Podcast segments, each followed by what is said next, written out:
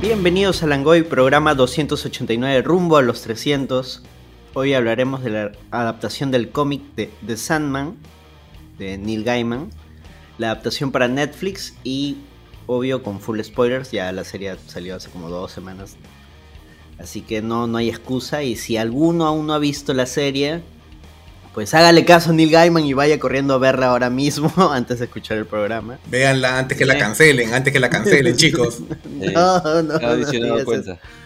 Como se habrán dado cuenta, el día de hoy no está Carlos, no está Javier, no está Sol, no está Daniela. no hay nadie al equipo, solo estoy yo y dos boomers.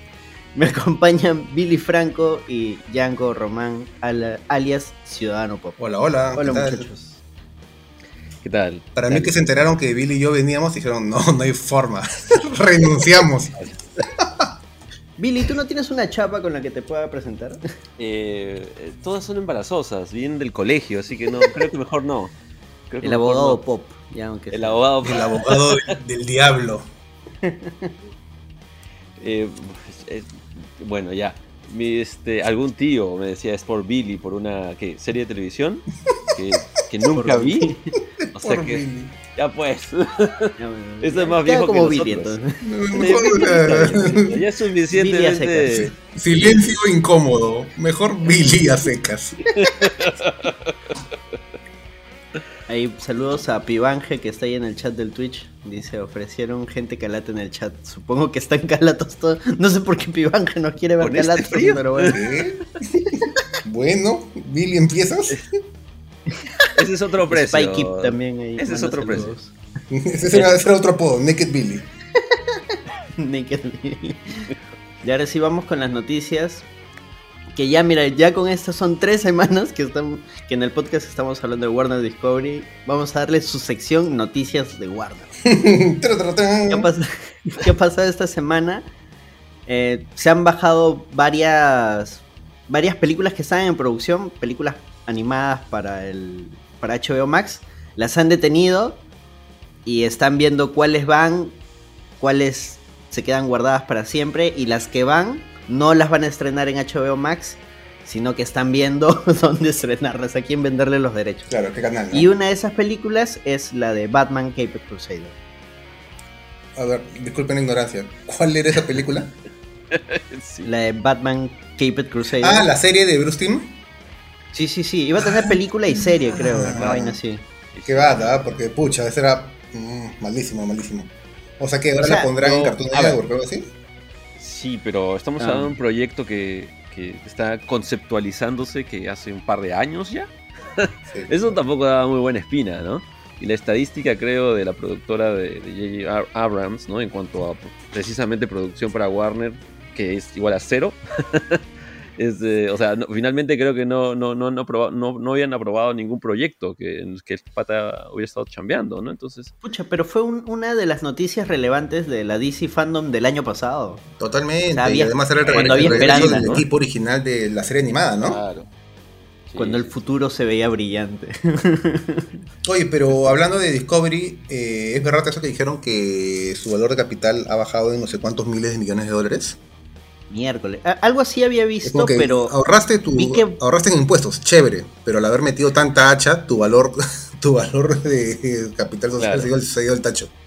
Pero, pero ¿estás seguro que es por eso? Porque yo vi que bajó, por ejemplo, cuando entró Sasla. Pero fue cuando recién entró, o sea, en realidad estaba, ya venía de bajada. Claro, no, no, no, no sé, no sé si son hechos este que están ahí amarrados o aislados, pero bueno, ¿no? pero igual que salado, ¿no? Es que sí, ¿no? Esto, todo esto podría tener fondo de Benny Hill, ¿no? Es como... no, yo si, se, si se presta para, para, para, digamos, hacer el chiste, ¿no? En este, así de manera tan casual, es que la cosa, sí, pues se ha manejado para el garete, ¿no? Estoy indignado porque la, la, película animada que sí parece que ya, ya fue, es la película animada de Gumball. Que iba a funcionar como al final de toda la serie, ¿no? Pero ya han dicho, sí, o sea, ahí, ahí está. Ya no va a salir en HBO Max. Sabe Dios cuándo va a salir, ¿no? ¿Y dónde? ¿Y si sale? Sí, sí, yo, yo, yo leí que, estaban detrás de un Kevin Feige para ellos, ¿no? Este, y leí más temprano un nombre que... Pues, Dan, Dan Lin, ¿puede ser? Esa es justo la siguiente noticia. Dan ah. Lin va a ser el Kevin Feige de ese. Él ha sido productor de la saga de Lego, de las películas de It y la de Godzilla vs. Kong. Bueno, buenas películas todas, ¿no? Sí, sí, sí. Las de Lego son 10-10. A It creo que le fue bien. Y Godzilla vs. Kong también fue un éxito en HBO. It, la primera es un peliculón, a mí me encanta. La segunda es, más tranca, ¿no? Sí, Es verdad. Sí, ah, la, segunda no, no, ver, recuerdo. es buena, pero no es tan buena. O sea, no creo, no creo un fenómeno, digamos, alrededor. Pero It, It, fue un fenómeno en su momento, ¿no? Creo que no continuó, pero en su momento sí tuvo muy buena llegada, ¿no? Sí, venía también con, con esta mochila de, de Stranger Things. También, claro, estuvo muy amarrada esa época, el mismo estilacho, el mismo tono, sí. Sí, sí, y ya la segunda, con todos grandes, ya no es Stranger Things. Gente, ¿quiénes son estos viejos? Era con el de Barry. Eh, ¿Para qué quiero ver viejos? No, pero es, es raro que. A, priori es como interesante ver a esta gente, ¿no? Este, alrededor de un proyecto como este, ¿no? Dices, nuevamente, ¿no? Porque el original era un telefilm, finalmente, ¿no? Pero, pero es verdad que, o sea, todo esto está, más asociado pues, con la idea de niños expuestos a ese peligro, ¿no? Entonces, sí, bien, habiendo visto la primera, no, no es que yo haya corrido a ver la segunda, aún no la veo, ¿no? Las críticas no acompañan. Eh, eh, es, buena, pero no es tan buena. Es que la primera me parece muy buena. Es buena, pero no es buena. Es buena, pero no es buenaza. Claro, no es ese que dice, oh, sí, tengo que volver a verla. Claro. O sea, era como que, sí, pues, ¿no? Deberían hacer una tercera y todos ya más viejitos, abuelitos. abuelitos peleando contra un payaso. y que se llame It. Uy, como, como Boba Hotep. Claro, vaya, vaya, sí. Eso, eso podría funcionar. Ah, a estas alturas. A estas alturas. ¿Sabes? Me parece curioso que la prensa presente a Dan Lin como el Kevin Feige de ese. Y, o sea, no es cosa de los fans, la prensa lo ha presentado así. Sí, claro, porque, pero siempre está la tendencia, ¿no? De hablar, ¿no? Este. ¿Quién va a eh, Nosotros mismos lo conversamos siempre, ¿no? A DC le falta un Kevin Feige, necesitamos a alguien que entienda todo esto y que pueda manejar la empresa y a los actores, directores, bla, bla, bla y bueno, pues cae por su propio peso, pues, ¿no? ¿Quién se va a encargar de todo este show, ¿no? Y parece que va a ser Dan Lee. Ahora, muchos fans leen esto como una claudicación, ¿no? Que ya hay un insulto implícito en estar buscando tú, Kevin Feige, ¿no? O sea, que ya hay, dos pasos ahí a, empezar a hablar en lengua este, eh, Snyderverse, ¿no? Así que, pero, pero ciertamente, pues sí, es como oye, este es el modelo al que tenemos que aspirar, ¿no? Sí, pero creo que más que un modelo de, replicar, ¿no? hagamos todo un universo cohesivo, ¿no? Creo que lo que están buscando es, oye, fuera de bromas, necesitamos a alguien que tenga pasión por estos personajes y que tenga un, plan armado, ¿no? Y eso es lo que, Ahora, faltaba, ¿no? Porque era mucho, era mucho director, mucho ejecutivo, ¿no? Pero no había alguien que tenga afecto auténtico por esa marca, ¿no? ¿Dan Lin tendrá ese perfil o, lo habrán escogido porque de repente sí es un buen profesional, pero el pato ahorita debe estar rayos sin que Claro, claro, esa es la pregunta, ¿no? O sea, yo entendería que la idea es que sí, sí, sí es, ¿no? Sí es el perfil, ¿no? Pero no, no sé, pues no fácil, ¿no? Ah, fácil, es un, fácil es un Junior, ¿no? Y empieza a cortar todo. O sea, porque recuerdo que Kevin Feige, o sea, era productor en varias de las, o sea, de los primeros intentos, ¿no? De películas de superhéroes, este, eh, algún Spider-Man, no sé si los dos originales de Tobey Maguire fueron, estuvieron como, como, como productor. Eh, o sea, tiene experiencia produciendo películas de superhéroes mucho antes de Iron Man, ¿no? Entonces, ya o sea, tuvo ocasión de equivocarse, si quieren, ¿no? Eh, a ver, fue productor, productor asociado en X-Men del 2000, ejecutivo a cargo en Spider-Man del 2002, la primera Spider-Man. Coproductor de Daredevil con Ben Affleck y su traje de cuero. Claro. Coproductor en X-Men 2. Productor ejecutivo en la de Hulk de Rick Bana. Productor ejecutivo en The Punisher del 2004. Productor ejecutivo en Spider-Man 2. coproductor en Blade Trinity, coproductor en Electra, productor ejecutivo en Man La naturaleza del miedo del 2005. ¿Cuál es eso? Creo que se fue directa a video, puede ser, no sé. bueno, está claro, ¿no? Ya, 2005. ya, tuvo todo, toda la ocasión de, equivocarse. O sea, tuvo sus altas y bajas, tuvo todo. Sí, sí, sí. tuvo la gloria, besó el barro del fracaso. Claro, claro. Lo que, lo que este, nuevamente niños demuestra ¿no? que no hay atajos para el éxito, ¿no? Claro. Bueno, pero experiencia tiene, ¿no? Está desde el 2000, estudió los. Sí, Bueno, ojalá Dan Lin le vaya bien. Vamos, Dan Lin. ¿no? Vamos, Dan Lin, que no te jodas, Asla. Y. Está para que le digan, esto, esto Dan Lin, dale Dan Lin asistito, asistito del racismo. Ah, está con la chispa. Este, el Langoy no se solidariza con los comentarios de sus panelistas. La, la, última noticia, también de Warner, se retrasa Chazam y Aquaman. Oye, sí, ¿qué fue con eso? Una vez más. Eso da, eso da, vergüenza ajena. Ya han retrasado Aquaman a, diciembre, diciembre 2023. Nuevamente este están después de The Flash. ¿Verdad, no? Por bien. Y ahora van a tratar de nuevo Flash y de ahí nuevo van a tratar todo de nuevo. Ya nada tiene sentido. Al final van a ser, o sea, no se van a estrenar y de frente va a ser Crisis en Tierras Infinitas y en esa película van a hacer referencia a por qué se retrasaron las películas. Ahora si la mueven a 2023 diciembre, Aquaman, imagino es porque van a cambiar ahora sí a Amber Heard. De repente. Ah, pues, vamos. No sé. Y lo, que me da, y lo que me da pena es que el director de, de, Shazam 2, David Sandberg, creo que se llama. Ajá. Creo que lo pusieron en chat, no, no sé. Eh, hace unos días subió un video de él ya terminando la fase final de la post edición. Es como que la película ya está lista. Ya se acabó.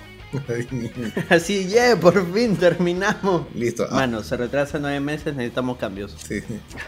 Qué pesadilla. ¿Verdad? Qué pesadilla. Aprovechando esa noticia, hay dos noticias más también relacionadas a Warner porque no había notado.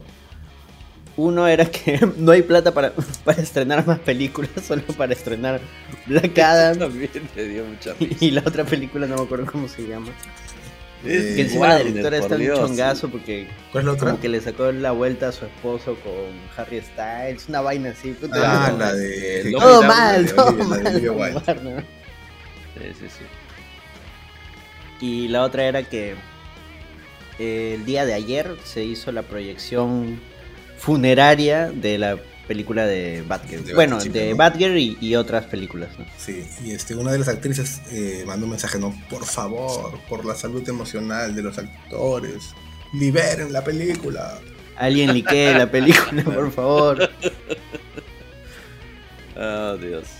Es que, claro, nosotros lo vemos como consumidores, ¿no? Pero esta es gente que ha no solamente dedicado, pues, meses de su vida, ¿no? Sino que, o sea, tiene apostada su carrera o una fase de su carrera que esta película saliera, ¿no? Así que sí, ¿no? Debe ser recontra frustrante.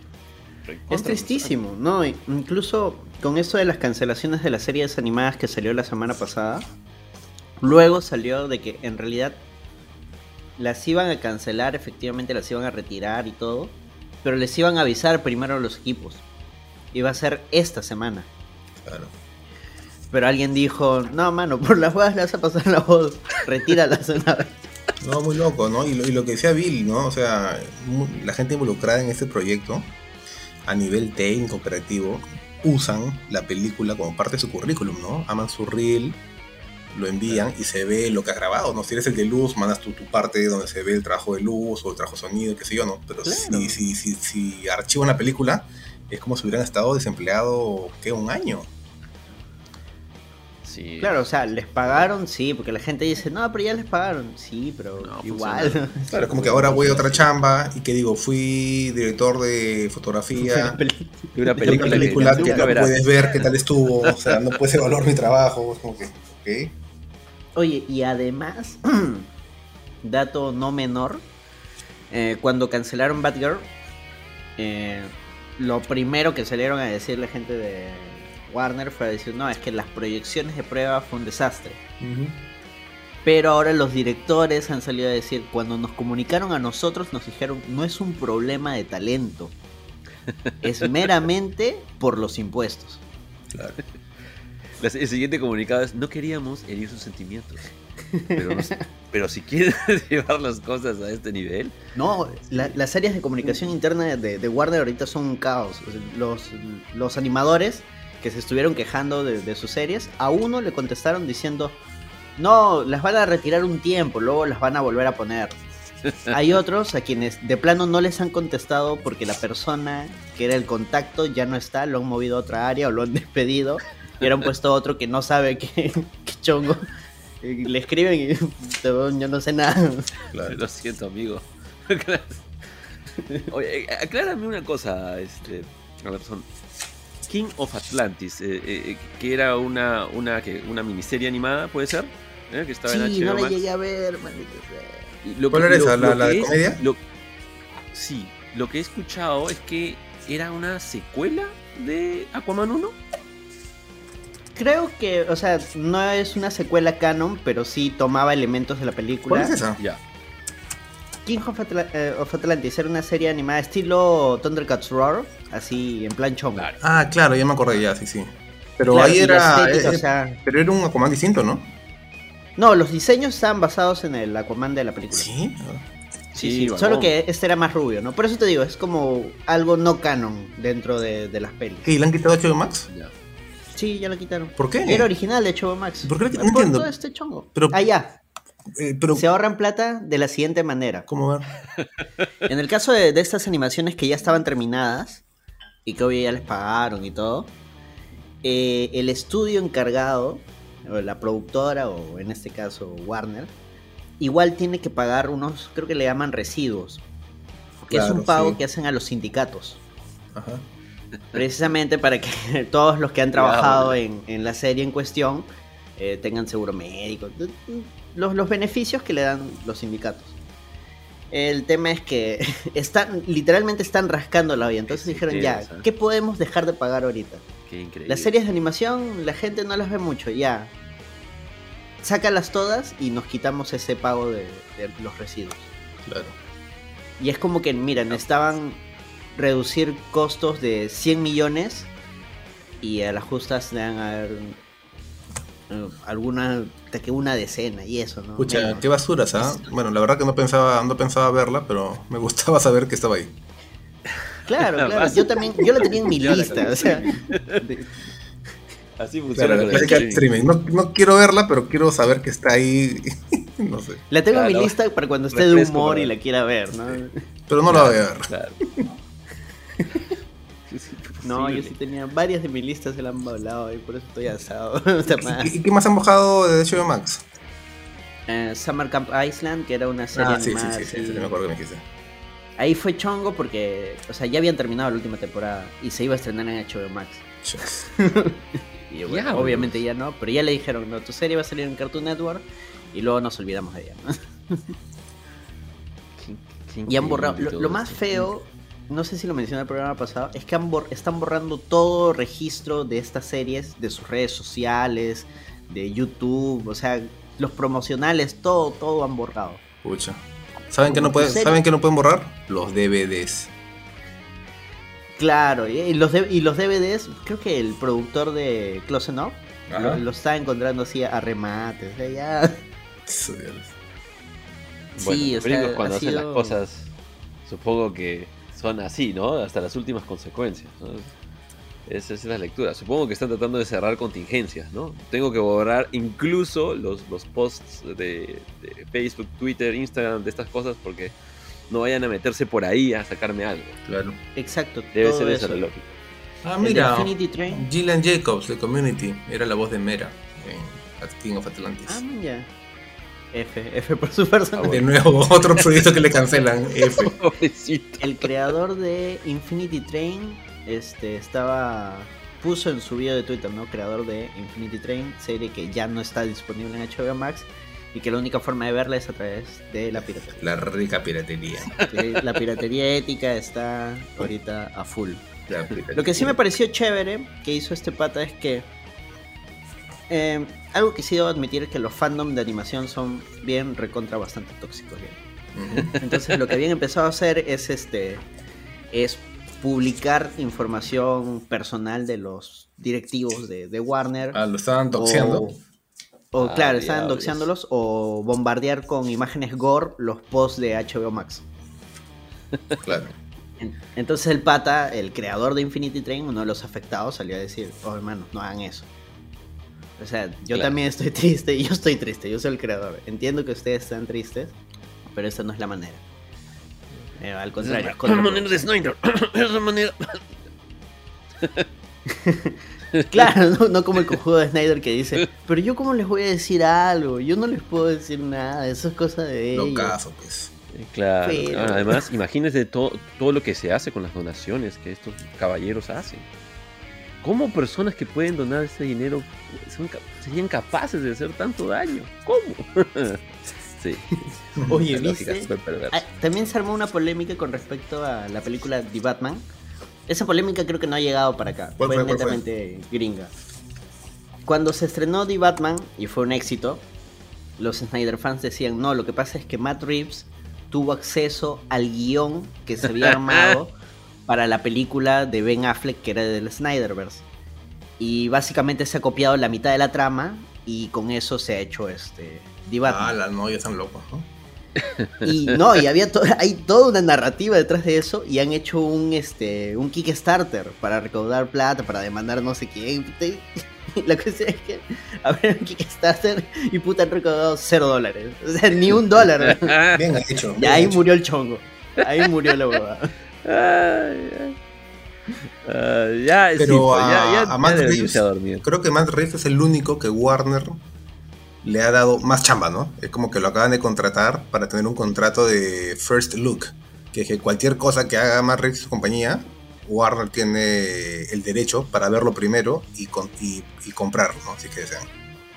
Sí, bueno, de, plano ya le aprobaron, creo, The Batman 2, así que él ahorita está chill. Esperemos. Fácil cancela Batman 2. mañana, ¿qué? ¿No te enteraste? no sé cómo. Parece que la serie Pingüino sigue viva. ¿En serio? Pero no en HBO Max, no, la verás en. No, claro, ¿no? Porque entiendo que la lógica es que básicamente dejar como terreno terreno Eracio el HBO Max, ¿no? O sea, nada. Pues. Nada de ese calibre va a HBO Max. Yo recuerdo cuando salió esta gráfica que y, y sí se discutió, ¿no? Evidentemente es parte de su análisis de mercado y se dieron cuenta que HBO Max era consumido principalmente por hombres, Discovery principalmente consumido por mujeres y esas cosas.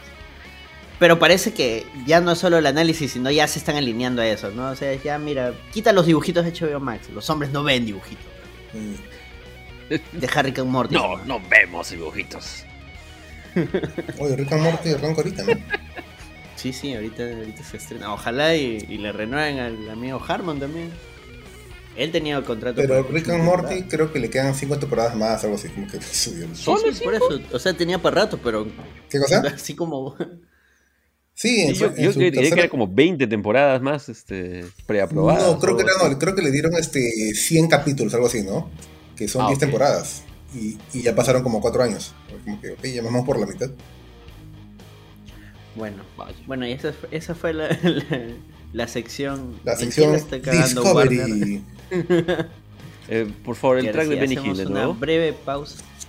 Dime, dime. Nada. No funcionó el chiste. A veces pasa. A veces pasa. Ah, no se escuchó. ¿Qué tal? ¿Qué tal? ¿Qué tal? Problemas de la virtualidad. Más bien un Ahí comentario de Cardo, dice Tamare, está bien yuca que alguien saque del hoyo donde Warner se viene hundiendo por culpa de ellos mismos. Sí, bueno. pero es divertido. Le, dará chance a Marvel de comprar todo DC.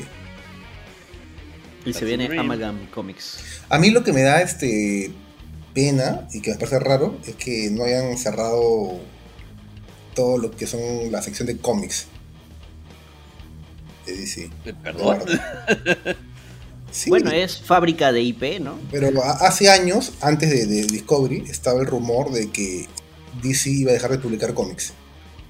Que no, no, venden tanto, o sea, no, no, no mueven mucha plata. Y que solamente iban a contratar la gente o para que haga guiones o para que haga series, películas, qué sé yo, porque ahí es donde está la plata, no en los cómics. Mm, pero de repente, como te digo, lo están dejando porque, pucha, igual es IP, ¿no?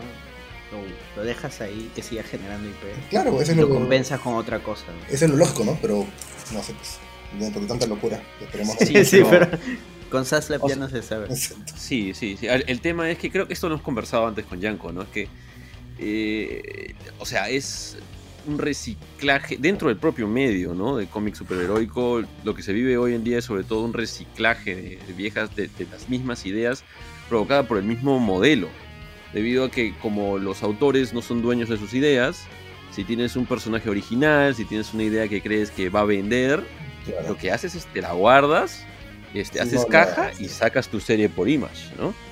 Con lo que eh, de eso deja a DC, pues básicamente con el, o sea, el replanteamiento de viejas ideas ya aplicadas eh, y utilizar a los mismos personajes o empezar a prestárselos de otras series, ¿no? Pero no crear, no, crear nuevos personajes. DC y Marvel, ¿no? Sí. Superman se vuelve malo otra vez. claro, claro. Entonces, Batman gana superpoderes otra vez. Tiene sus límites, ¿no? Tiene sus límites. Porque, ¿qué? Digamos. Batman pelea contra Superman. Incluso las cosas más recientes. ¿no? Alguien quería ver Calatos, ¿no? Calatos. y ahora sí, vamos a una breve pausa y volvemos ahora sí con el tema. Ya volvemos.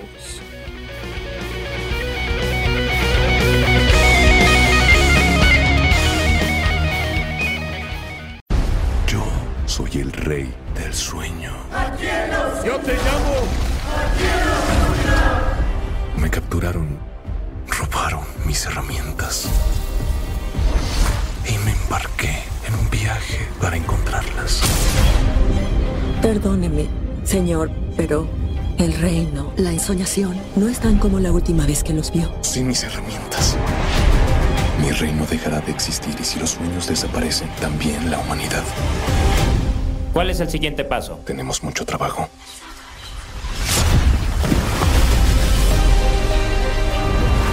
Sueño se sigue portando como si su reino fuera superior al nuestro. Tiene que aprender que los sueños son simples ecos del deseo y la desesperación.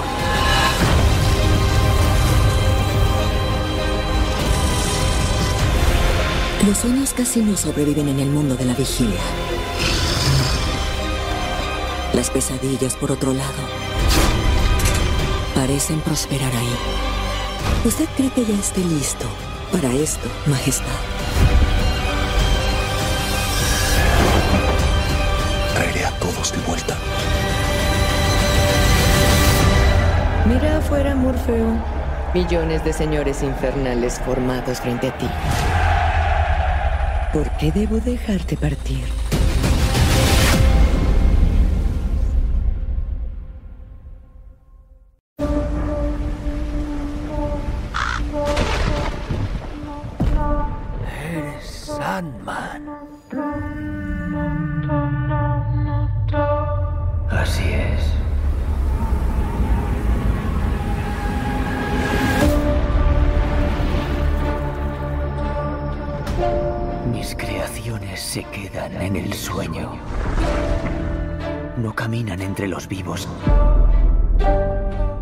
Por ahí buscando.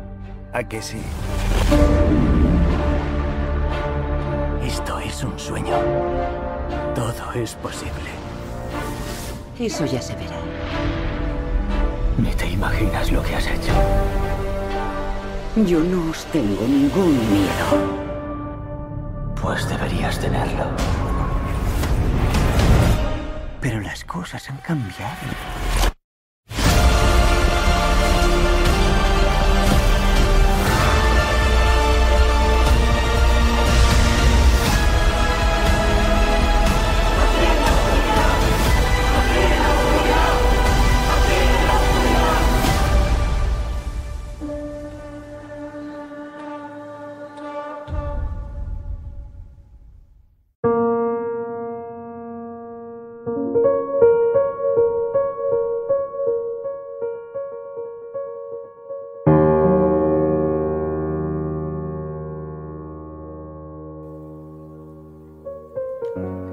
A través del tiempo y las sociedades ha usado distintas formas y nombres.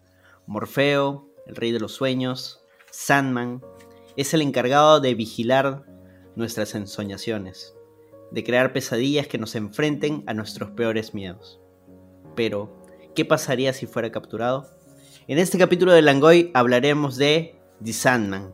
Pero antes, vamos a hablar de nuestros auspiciadores y de nuestros Patreons, quienes esta semana son Julio Fi, Puño de la Estrella del Sur, Mario Augusto Puga Valera, Diego Hermosa, Jorge Jaén, Enrique Chang, José Vargas Ojo Cerrado, Juan Carlos Vivar, Arturo Bustamante, Simena Puntito, Kazuko Almeida Goshi, Daniel Peñalosa, Daniel Ocupa, Carlos Quevedo, Estefano Paredes Cabeludo, Gorky Pecoricona, Christopher Hernández, Alfredo Injoque Vicente, Daniel Infante, Celso Celaya Valvé, Alfredo Pinedo, Walter García, Pedro Rivas Ugaz y Lat Bionix. Además, se langoya gracias al auspicio generoso de Tecnostore, quienes están especializados en tecnología, armados en computadora, el gran MacVicious uh, uh, uh.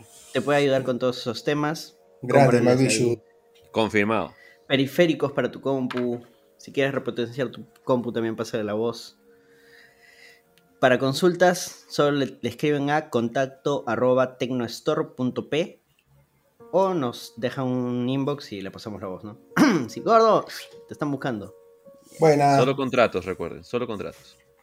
También llegamos gracias a Funatico Store, quien vende coleccionables, Funcos, principalmente Funcos. Aunque la onda de los Funcos ha bajado, me parece, ¿no?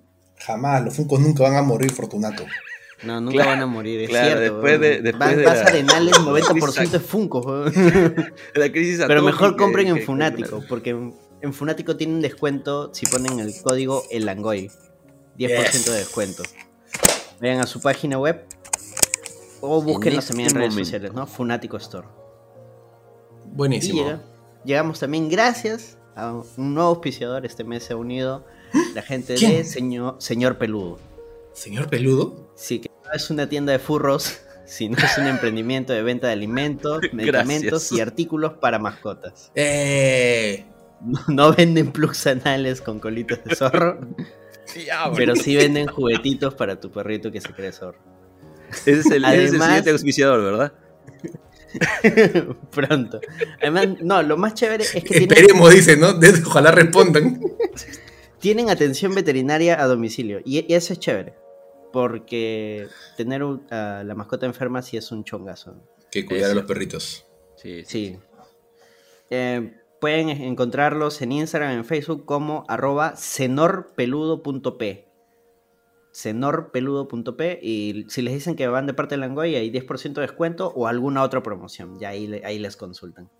Y ahora sí, gracias a todos ellos podemos hoy hablar de The Sandman. Y obvio, gracias a Netflix. No, pero Netflix no nos auspicia, así que no. no, no, paga Netflix. Ahí nomás, Netflix. Ahí nomás. Ahora sí, Vamos a arrancar. Pero antes de, ir con lo que está en la pauta, yo quiero que, me comenten ustedes cuál ha sido su aproximación a, Sandman. Wow. A ver, yo leí Sandman en cómic, porque obviamente fue un cómic primero, allá en el lejano año, yo creo que me acuerdo incluso, ¿eh? de haber sido el año 97 o 96 fue. Porque como mucha gente yo empecé a leer cómics de superhéroes. Y tenía una revista, que justo tengo acá una parecida en la mano, una revista Wizard, que antes del internet, antes de todo eso, si querías aprender de cómics, comprabas tu revista Wizard. Y había una Wizard que decían los mejores 100 cómics de la historia. Y tipo número, eran cosas superhéroes, ¿no? Tipo número uno era este Watchmen, ¿no? Número dos era Dark Knight Returns. Pero en el número 4 o 5 estaba Sandman, eh, Season of Mist, temporada de tinieblas. Y yo ni sabía qué era eso, pero leí y me llamó la atención. Y cuando tuve la chance, compré ese volumen, ese arco, que era ni siquiera era el comienzo de la historia, era el cuarto arco. Pero lo leí y quedé enganchado y ya pues tuve que conseguir todos los números, ¿no? Y me volví fan desde, desde ahí, ¿no? ¿Hace cuánto? ¿25 años? ¡Wow! Aclaremos que cuando dice conseguir todos los números son los son las grapas norteamericanas originales, ¿no es así, Yanko? Ah, ahorita estoy, hace, hace unos años emprendí la tarea, ¿no? De conseguir los 75 números, porque la serie tiene 75 números en grapas originales, ¿no? Y, una parte de mí no quiere que renueven la serie, porque, porque, porque aún no tengo los primeros números. Y ahora que, y si la serie se vuelve popular, va a ser imposible conseguir esos números. Acabó. tal cual, tal cual. Tal cual. ¿Tú, Billy? Yo yo llegué a, a, Satman tarde, ¿no? En general llegué al cómic tarde. Yo estaba en la universidad cuando empecé a leer este, historieta, o sea. Eh, y comencé leyendo precisamente pues Dark Knight Returns, Watchmen. Y recuerdo que eh, cuando comenté esto entre los amigos con los que solíamos leer, o sea, los, que nos gustaba pues leer literatura mientras estudiábamos derecho, ¿no? eh, alguien así pues no acomodándose, acomodándose la ropa, este, poniéndose en pose especialmente literaria, decía, pero no pierdas el tiempo leyendo eso. Si quieres leer este, algo que vale la pena, lee Satman, ¿no? Eh, y, digamos, con la resistencia inicial que esa, digamos, esa pose medio snob este, implicaba, ¿no? Este, la empecé a leer y me di cuenta, ¿no? De que no, no, no, era un tema de pose o no, ¿no? Sino que más allá o no de su valor artístico, era verdaderamente envolvente, ¿no? O sea, una vez que estabas dentro de que pasabas el primer volumen, era, era imposible parar, ¿no?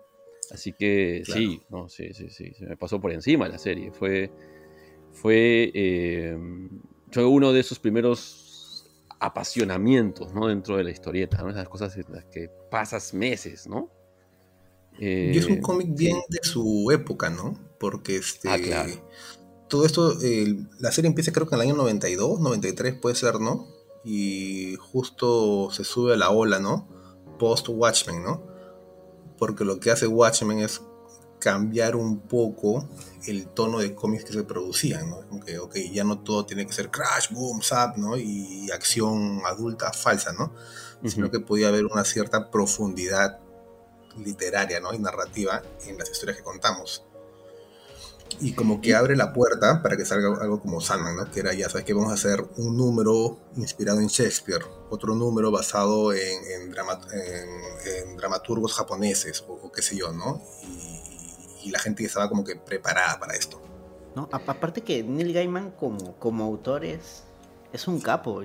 Yo, este, yo recuerdo la historia de Coraline y conseguí el libro, se lo regalé a mi señorita enamorada. Y me dice, es una vaina alucinante. Sí, es muy capo. Eh, tienes una historia así tipo Coraline y luego tienes algo así como Sandman y es como que... Mm, claro.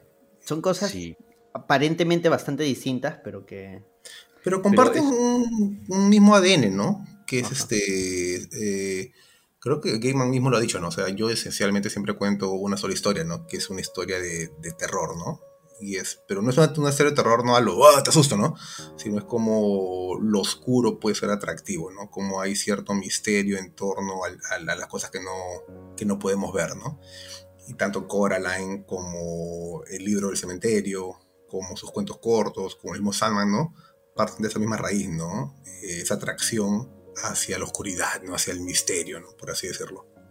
Y siempre con un pie en la, en la, tradición, ¿no? ya sea la tradición de la historieta, ¿no? este, recuperando personajes menores, o, este, o simplemente replanteándolos, como la misma idea de Satman, ese seguramente vamos a hablar de eso después, eh, sino también con los mitos nórdicos, con Shakespeare, como, como, acaba de comentar Yanko, o sea, el hombre, digamos, eh, lo suyo no es decirles, decirle al mundo, miren qué original soy, sino es, miren toda la riqueza de historias que hay en los cómics de superhéroes o en la literatura que, lees en el colegio, eh, y de esta podemos contar nuevas historias.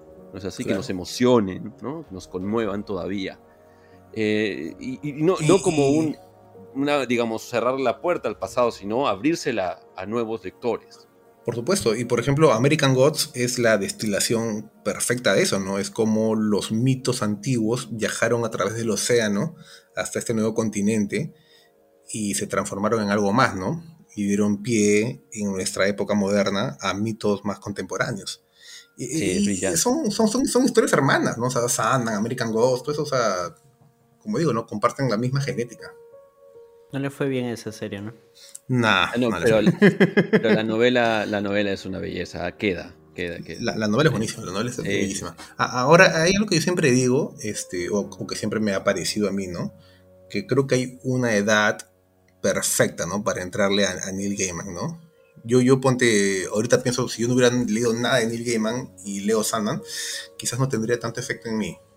Pero siempre hay una edad que es los finales de, de tus 18, 19 o los comienzos de los 20, que es como que tu cerebro está en ese espacio perfecto, ¿no? Para absorber todo ese tipo de historias.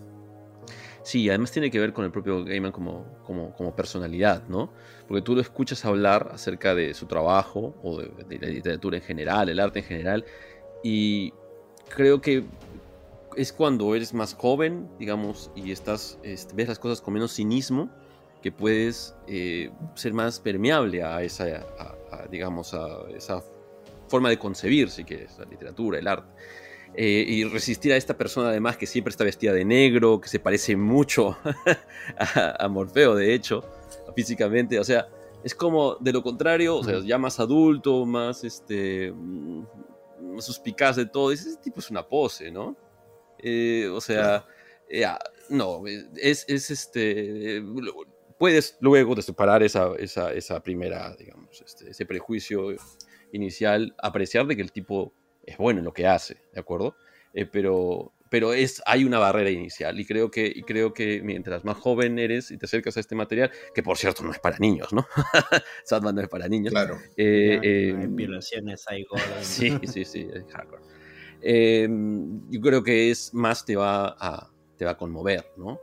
Lo que no significa, Y obvio, que, que no, es, no es material valioso, ¿eh? Digo que estamos hablando simplemente de cuánto va, va, este, va a tocarte, si quieres, ¿no? Este, eh, yo creo que lo- leído ahora probablemente vas a encontrarle otros méritos, ¿no? Pero esa, esa primera aproximación de Yanko es, es, es verdad, es verdad. Y, y al final este Sandman trata de eso, ¿no? O sea, trata de, de- de- No trata de la historia tanto de Morfeo, si te das cuenta, porque en, en- en la serie ya se vio un poquito al final, y en el cómic lo vas a ver a mayor medida. Sandman no tiene un rol tan protagónico en su propio cómic. A medida vas avanzando, los protagonistas de los arcos suelen ser otros personajes. Y Sandman toma una postura más de o secundario o de espectador. Y al Es final, tangencial su, su participación. ¿no? Sí. Está por fuera, choca con la historia, participa y luego, uff, me voy. Tal cual. Al, al final sí cierra con él, ¿no? Pero este, por mucho tiempo no. Y eso es lo atractivo, porque no trata de, una, de un solo personaje, sino trata, como lo hizo el mismo Gaiman, ¿no? Trata del poder de las historias, ¿no? Cómo hay una riqueza vasta y enorme en, en- en los sueños, ¿no? Y las historias vienen de ahí, según él, ¿no? De los sueños, ¿no? Yo es como que que, con- una, una oda al poder de la historia, ¿no? Yo creo que con eso ya podemos arrancar de. con lo que arranca la serie, que es con el arco de, de John Dee.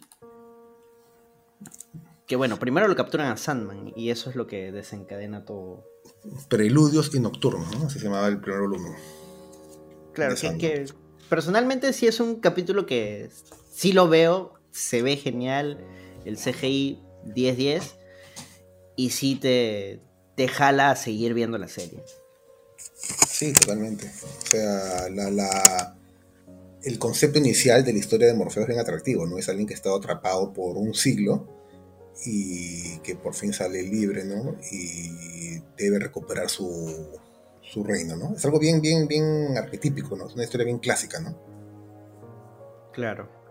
Bueno, en este caso lo, lo captura el Magus, tratando de capturar a la muerte y captura en realidad a Morfeo. Sí. Al- algo que me raya en general de la serie, o sea, no en el mal sentido, sino que me parece curioso. Por lo general, o sea, el protagonista tú, tiene un nombre, un nombre y listo. eh, Es el prota, se llama Juanito y listo, Juanito toda la serie. Pero acá Sandman se llama Sandman, se llama Morfeo. Claro. A Es veces ni siquiera lo llaman por su nombre. Tiene Sandman, Morfeo, el Señor de los Sueños. incluso, eh, eso no se ve en la serie, ¿no? Pero algo, algo, algo este, chistoso es que en, en los cómics, la- la- el cómic de Sandman está ubicado dentro del universo DC. O sea, Ah, claro. Sandman coexiste junto a Superman, Batman. O sea, a pesar que no aparecen en roles protagónicos, eh, cuando Batman sueña, ahí sería Morfeo, ¿no? Y hay un número que acá no lo pudieron hacer porque se vería recontra raro, donde cuando Sandman va a buscar su, su rubí, su arena y su casco, va al cuartel de la Liga de la Justicia. Y, se, y se encuentra, o, a buscar información, ¿no? Y al final termina... ¿Detective marciano? Ajá, se encuentra con Detective Marciano, ¿no? Y Detective Marciano le dice, Lesoril, o sea, ese era su nombre, el nombre para Lord Lesoril, Lord Lesoril. Su nombre en Marte era Lesoril, ¿no? Y yo cuando era chivolo, cuando tenía creo que 14 años, mi usuario en el equivalente del Messenger de aquella época era Lesoril, ¿no? Yo, yo quería que la gente me pregunte, ¿por qué te llamas Lesoril? Y nunca nadie me preguntó. Esa es historia ah, de origen de villano. ¿eh? yo me sentía bien chévere, ¿no? Poniéndome Lesoril, ¿no? Y también cuando, cuando, cuando el detective marciano lo ve a Sandman, no lo ve como un pata de negro, sino lo ve como una llama gigantesca de fuego con ojos. Claro, sabiendo lo, que, lo que el fuego representa para él, ¿no? También, mira, no me voy a contar. Pero para. O sea, y, es como que en la historia de los gatos lo ven a él como un gato negro, ¿no? Cuando, cuando va al infierno en un capítulo y se ve con su ex novia de hace siglos, nada. Ella, nada, exactamente, ella lo ve a él de otra raza, ¿no? O sea, lo ve como un hombre africano. Lo ve sambo. Lo ve sambo, sí. Y ese es el concepto, ¿no? O sea, no, no tiene una presencia física, ¿no? O sea, sino cada uno lo ve a su propia interpretación y manera. Claro, por, por, eso es curioso porque en una serie el, el, hecho de que el prota tenga un nombre identificable o tenga una característica identificable te permite como que empatizar, ¿no? Y decir, ah, este es el prota, le da reconocimiento, enganche. Sí, claro. Pero acá, pese a que no le llaman sueño, le llaman Morfeo, y sale de diversas formas, eh, o sea, siento que es difícil de, adaptar en una serie porque la gente cuando no tiene el, nombre exacto de cómo identificar al personaje se aburre. Es súper difícil, o sea, por mucho tiempo la gente decía que, oye, ¿sabes qué? Eso déjalo ser, no lo hagan serie, que le van a malograr. Y no solo lo que tú dices, o sea, Claro, pero ustedes eh, dos cuando salió la primera imagen, no, la van a cagar. Ah, ¿te acuerdas? No, esto no va a pasar. la adaptación de Gaiman que, va a fracasar. Creo que se justificaba la suspicacia. Es yuca, era bien yuca la idea de resolver esto de una manera. Y Morfeo, y algo bien raro que han logrado es que Morfeo como personaje no jala, o sea, en, papel me refiero, porque en la serie sí lo han hecho bien, pero es un personaje antipático, es, totalmente apático, no, no, no crea relaciones con personas, No, no es bueno, o sea, en, la serie muchas veces este ha querido dejar personas que se mueran, o su primera opción es matar a alguien, o sea, como que no tiene conexión humana. Claro, en el primer capítulo él quiere, o sea, está asado. Sí, con, su mejor, hay, momentos con su mejor amiga, ¿no? Que es la librera, ¿no? Lucien, ¿no? Es como que la trata mal, trata mal a la gente. ¿Quién eres tú? Ah, hay Una librera anda que... a la biblioteca. suave, suave.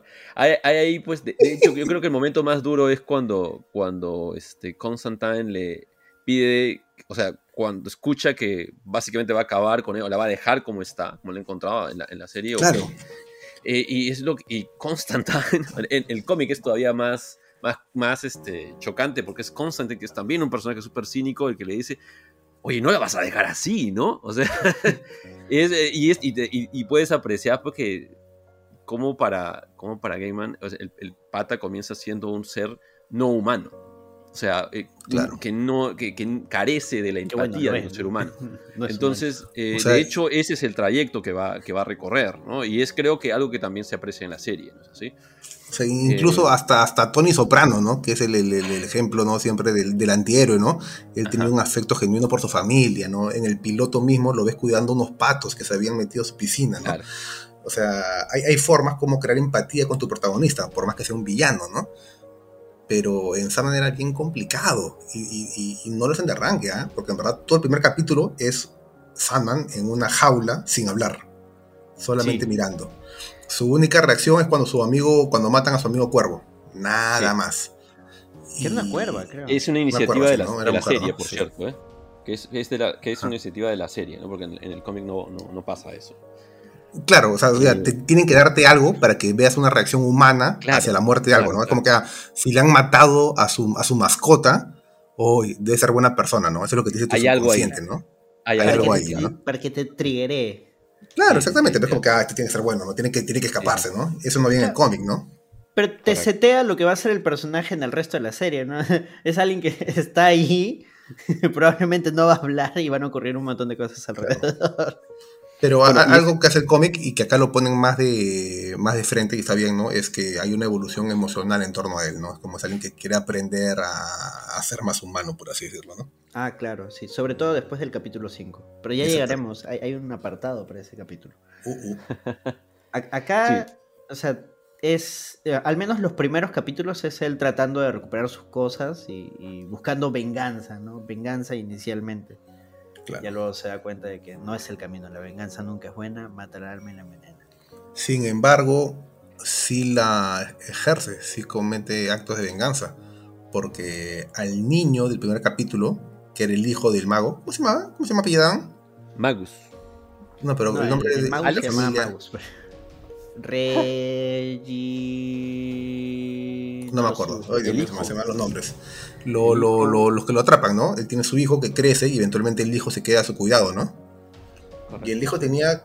El hijo quería liberarlo.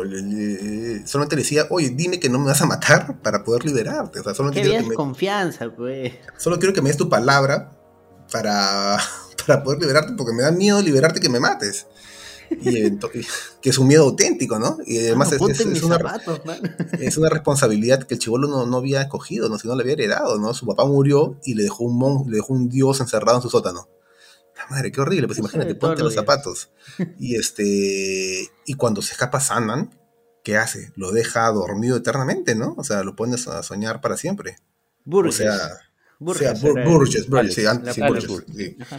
pero, pero, de, pero de hecho yo creo que en la, en, la serie es un Satman más piadoso, ¿no? O al menos no, se, no se muestra qué tipo de pesadillas está sufriendo Alex. En el cómic era mucho más mierdero, sí. Sí, sí, sí. Era mucho más explícito que el tipo, este, o sea, no es que estuviera, o sea, no está durmiendo nada más eternamente, es un hombre que está viviendo en una permanente pesadilla, ¿no? Una pesadilla que termina para iniciar una nueva. Sí, sí, sí. sí. Bueno, aunque yo lo vi de esta manera, siendo alguien que principalmente ha visto la serie y que el cómic recordaba muy, muy poco, casi nada, es que para un ser que es eterno, que vive en un universo fuera del tiempo, que lo encierres 100 años y sienta los 100 años, ya de por sí ya es bastante castigo. Sí, eso también no me... Al final que también empecé en eso y algo que sí me pareció raro tanto del cómic y de la serie en retrospectiva es que para Sandman 100 años no es ser nada, ¿no? no, no, es que si lo ves de esta manera, para alguien que nunca ha sentido el pasar del tiempo, sentir que han pasado 100 años sí es significativo. Sí, pues En el, cómic, de hecho, de hecho este, sí dice que ha, para él ha pasado un día tras otro, un día como en el plano, en el plano de los humanos, lo ha vivido como tal. Claro. Eh, o sea, sí, y por esa razón es que sale recontrasado. Pues. Es, como el final de Doctor Strange 1, que a Dormammu lo vence, porque Dormammu vive en un plano, una dimensión distinta donde viven los Dormammus. Y... Tenía su, su, papá que le llamaba Dormammu, tienes que ir al colegio. Ya, papá. No quiero, y Strange lo hace sentir el paso del tiempo, pues cuando lo encierra en un loop. Claro. Y, eso lo, lo, saca de sus casillas, le dice, ya, mano, ya te voy a dejar libre, pero ya, libérame esta huevada. Y, sí, pues no, porque como es tú, o sea, es un ser que no, ni siquiera tiene mil años, o sea, tiene millones de años. Eh, el, el, hacer la manifestación y la representación del sueño como tal, él nace cuando la primera cosa vive en el universo, sueña. Y es como que, ok, eh, cuántos años tiene el universo, ¿no? Hay un cómic de Sandman que no está en los, en los cinco números, es un cómic que lo hacen después para una novela gráfica que se llama Endless Nights, que tiene una historia corta de Morfeo, ubicada hace miles de millones de años en el pasado, que es cuando los planetas soñaban, o los soles soñaban, ¿no? Y los soles se reunían y tenían reuniones. Y está nuestro sol, que en inglés es sun, ¿no? Pero le decían sol en inglés, ¿no? Y era un sol joven, ¿no? Y habían soles más viejos, más duchos, con más peso, ¿no? Y nuestro sol era un sol chibolito. Y aparece Sandman invitado a una fiesta Y su pareja en aquel entonces era una llama verde, como un sol verde, que se llamaba, creo que, Oa. Y Oa, para los que son nerds de cómics, saben que es, eh, es la fuente de, de- de energía para las linternas verdes, ¿no? Ah, Es el planeta es. linterna verde. Ni siquiera el planeta, Ah, era como sol, que era, era el sol que dio origen a la fuerza de los linternas verdes, por así decirlo, ¿no? Sí. Pero en algún momento fue un sol, ¿no? Y este sol verde se enamoró de Morfeo, ¿no? Y fueron pareja un tiempo, ¿no? Oh. Esa es otra cosa bacán que tiene la serie y que si, si ustedes son asiduos usuarios de esa red social basurero del mundo llamada Twitter, Neil Gaiman constantemente se pelea con, entre comillas, fans por el tema del... Muy divertido, ¿eh? Muy divertido. Sí, sí, es lo máximo. sí, Aquella, Aquel mítico hilo que ya el pata lo borró porque fue demasiado pal- palta, donde un huevo le dice a Neil Gaiman que cree que debería, así, deberías leer la obra para Ah, claro. poder darte cuenta de lo que estás diciendo. Y Neil Gaiman le dice, huevo, yo escribí la obra, huevo. Sí. Y para cómo le responde, ¿no? Ah, ya, está muy buena, gracias, pero igual creo que deberías leerla de nuevo.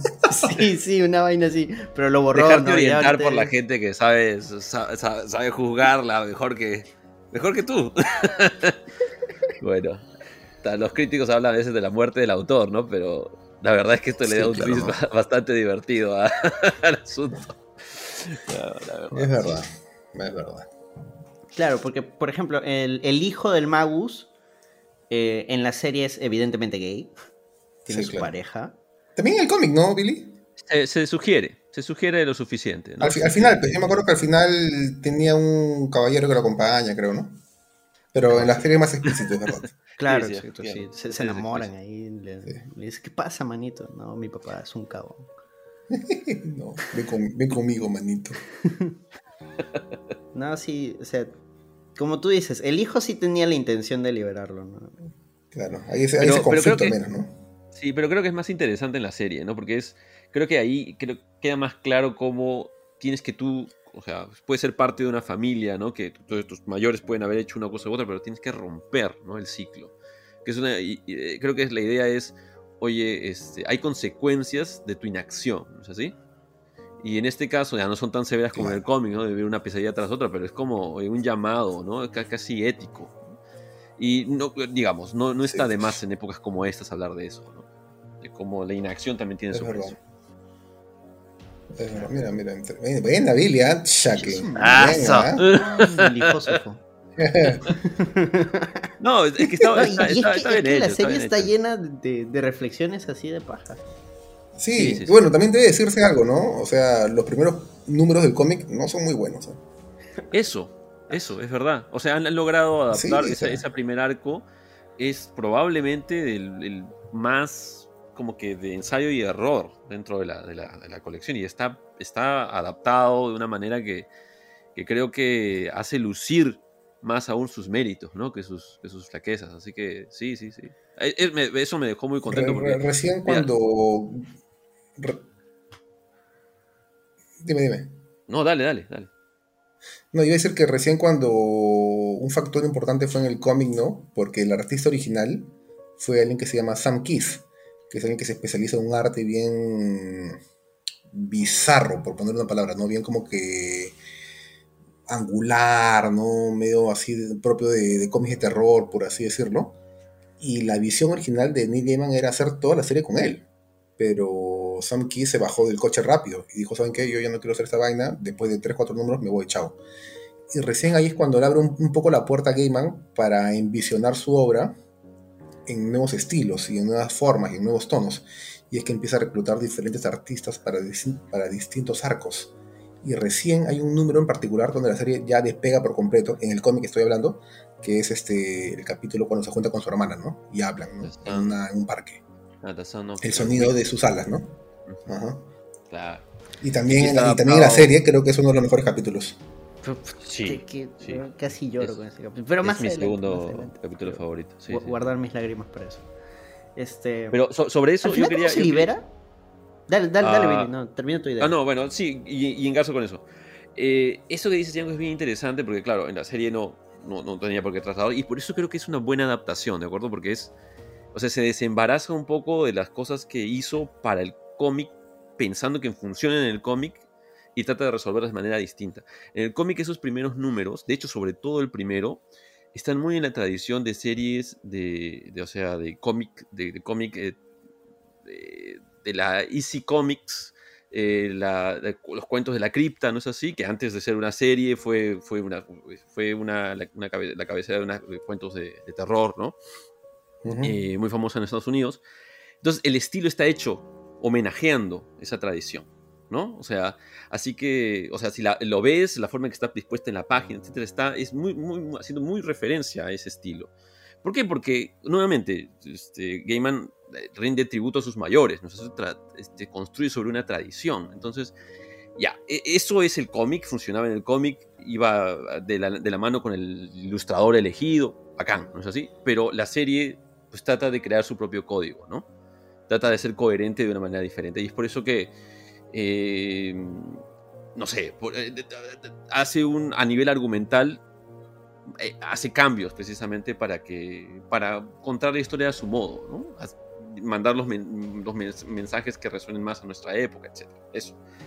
y sí, respecto a cómo sale de, la, de, su prisión, es lo mismo. Es la silla de ruedas que rompe el sortilegio, el, los, los, garabatos hechos en el, en el suelo. Ah, rompen el sello, claro, y ahí aprovechan inducir a, los, a los guardias. A los, tombos en sueños, sí. Los seduce. eso hubiera sido deseo.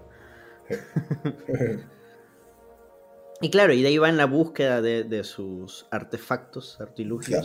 y, ahí es donde encuentra a Constantine. ¿Qué tal la Constantine? ¿Qué les, qué les pareció? La Constantina. A mí me parece muy bien, o sea, me, gusta, y ya no te la presentan como una detective de lo paranormal, ¿no? Siempre que hay que un caso ¿no? de exorcismo o algo, ¿no? La contratan, ¿no? Y le paga el Vaticano, ¿no? Imagino le pagan grandes gobiernos, ¿no? Para que vaya a exorcizar gente famosa, ¿no? Y tiene toda esta personalidad canchera, ¿no? Típico de un Constantine. Y la actriz lo hace súper bien, me parece.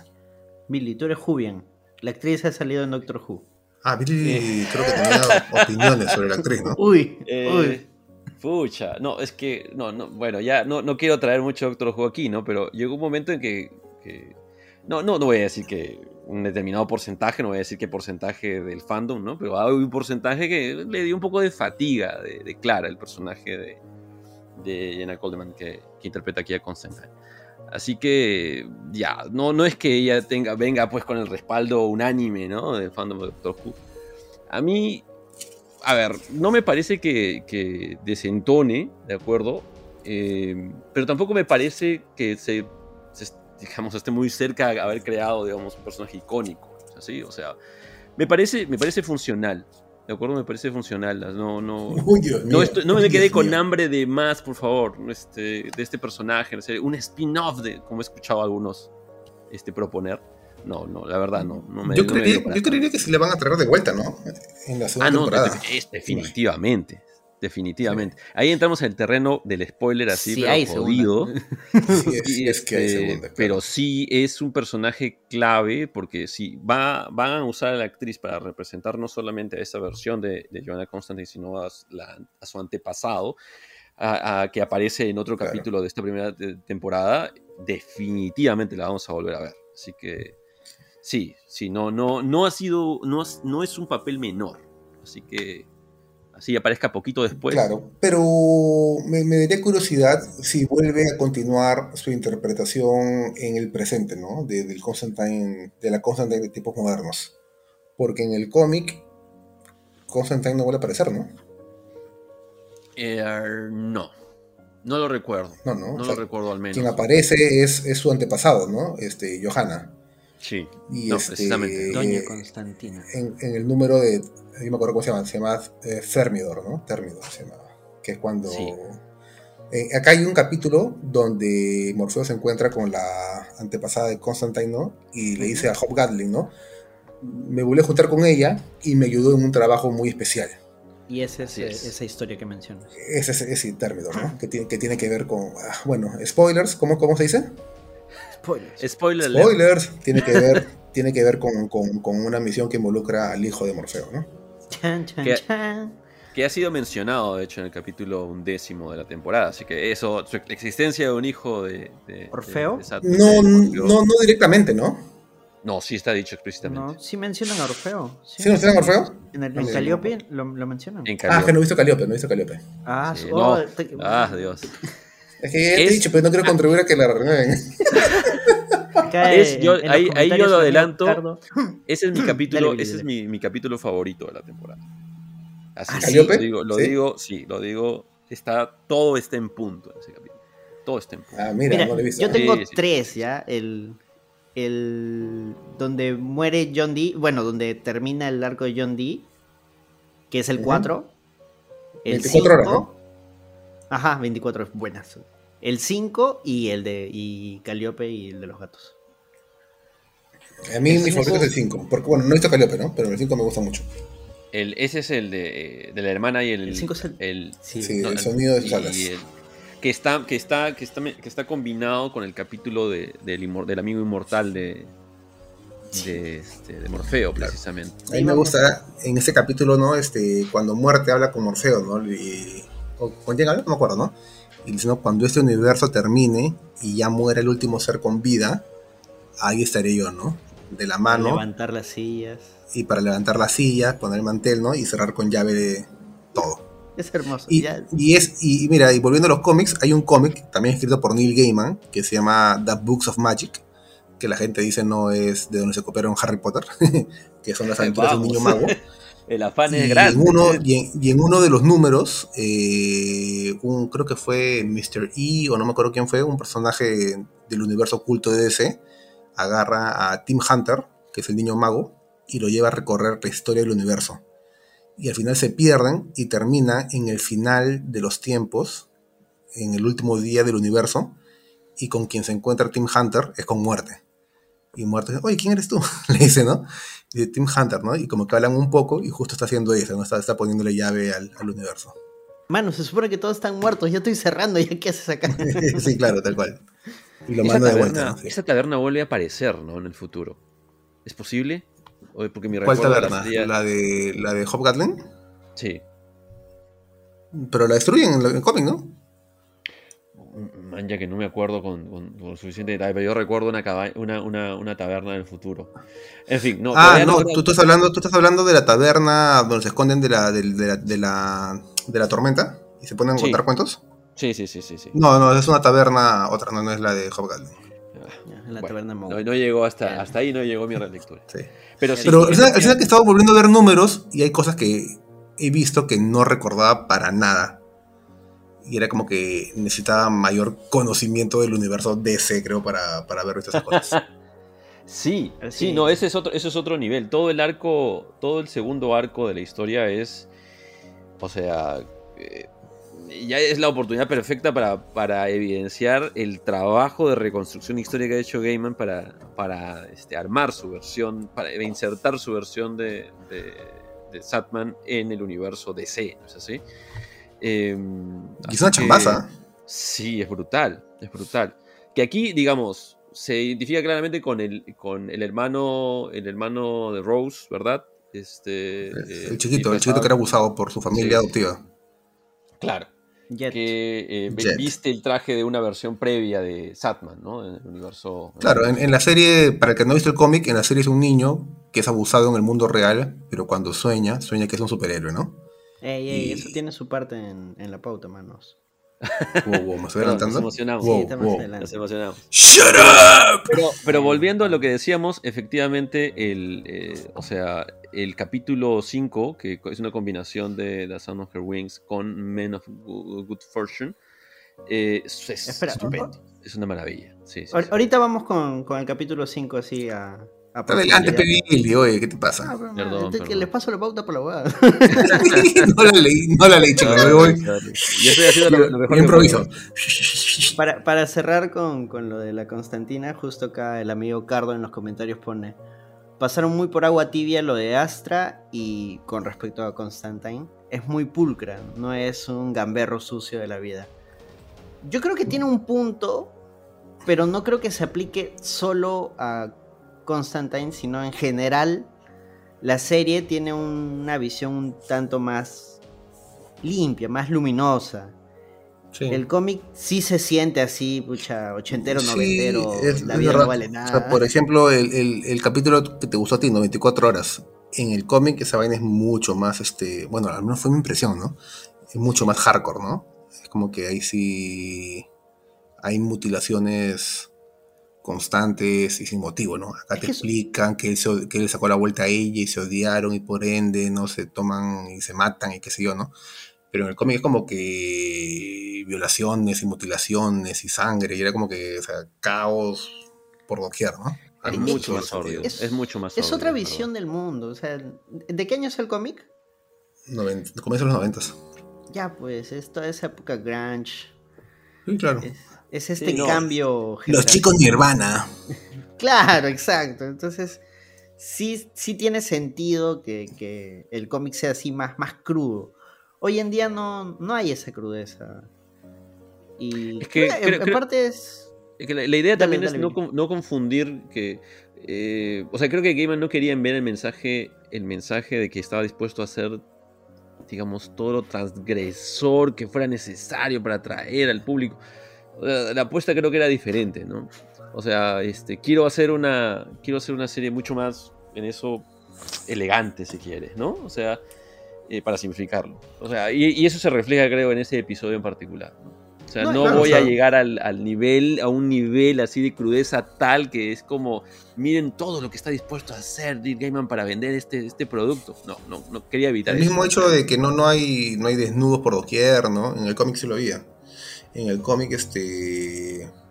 Desesperación se llama, ¿no? La hermana, ¿no?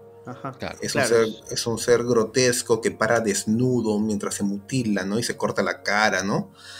Acá no, acá simplemente era una mujer, ¿no? Vestida, ¿no? Que se araña, que se araña con un, anillo, ¿no? Creo, ¿no? Así es. Claro, o sea, la, serie tiene una estética, por así decirlo, más bonita, más... Claro, la, la, asistente de, Lucifer, ¿no? Que acá en, la serie creo que era una mujer con el rostro medio calavérico, ¿no? La mitad del rostro en el cómic no, en el cómic era como que con los senos al aire, ¿no? Y a la vez con la cara toda podrida, ¿no? Algo así era.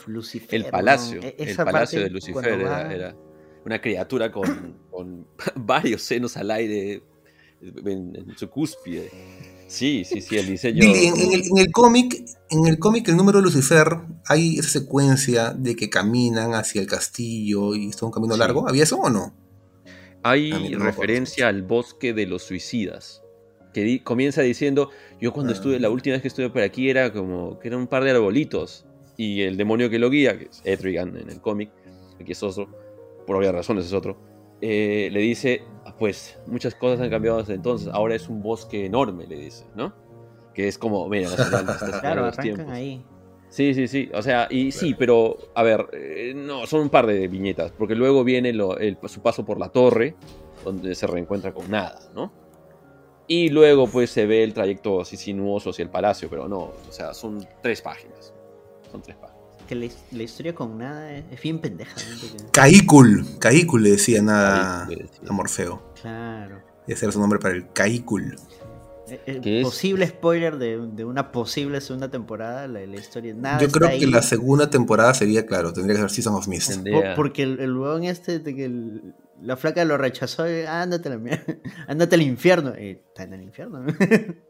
Claro, ¿no? ella rechazó su amor y él como era un ser, era, era un ser, era un ser malo, pues, ¿no? La, la manda, la castiga yendo al infierno para toda la eternidad, creo, ¿no? Hijo puta. Sí, eh, eh, eh, ¿cómo, cómo, es el, el, diálogo aquí? Porque yo, yo, yo que, que, que, leí, he repasado el cómic hace, hace, poco, en el cómic es, le, le, pregunta a él, ¿pero no me amas? Le, dice, le pregunta a ella y dice, sí, sí te amo pero aún no te he perdonado. Han pasado 10.000 años y aún no te he perdonado. Sí, sí, le dije, ah, pendejo. sí, claro. Claro, él, va, él va, al infierno luego de, de que Constantine le, ayuda a, a, recuperar la arena. Con, con, claro, porque la arena la tenía su, su flaca, que... Sí. Claro, que acá le da una muerte digna, le hace le da su último sueño para que pueda morir tranquila. Para que muera feliz. En, los cómics todo el cuarto estaba ahí hecho mierda y todo. Claro, o sea, acá le están dando un lado más humano, ¿no? Claro. Y bueno, eh, también más propicio para empezar este temporada de tinieblas, ¿no? Season of Mist. Que es que Sandman ya ha madurado un poco más y se da cuenta que, oye, sí, la cagué con ella, ¿no? Tengo que volver al infierno. Ah, y él va al infierno para preguntar, ya tiene la arena, el... ¿Era el yelmo o por el, el, sí, rubí? sí, su- su- El no, no, yelmo, sí. el yelmo. Iba por el yelmo, Sí, por el sí. caco, sí. Sí, porque el yelmo claro. lo habían vendido a Coronson o Choronson para los, Coronson, Choronson, sí. el- para los panas. sí. Para los panas. Sí, sí, sí.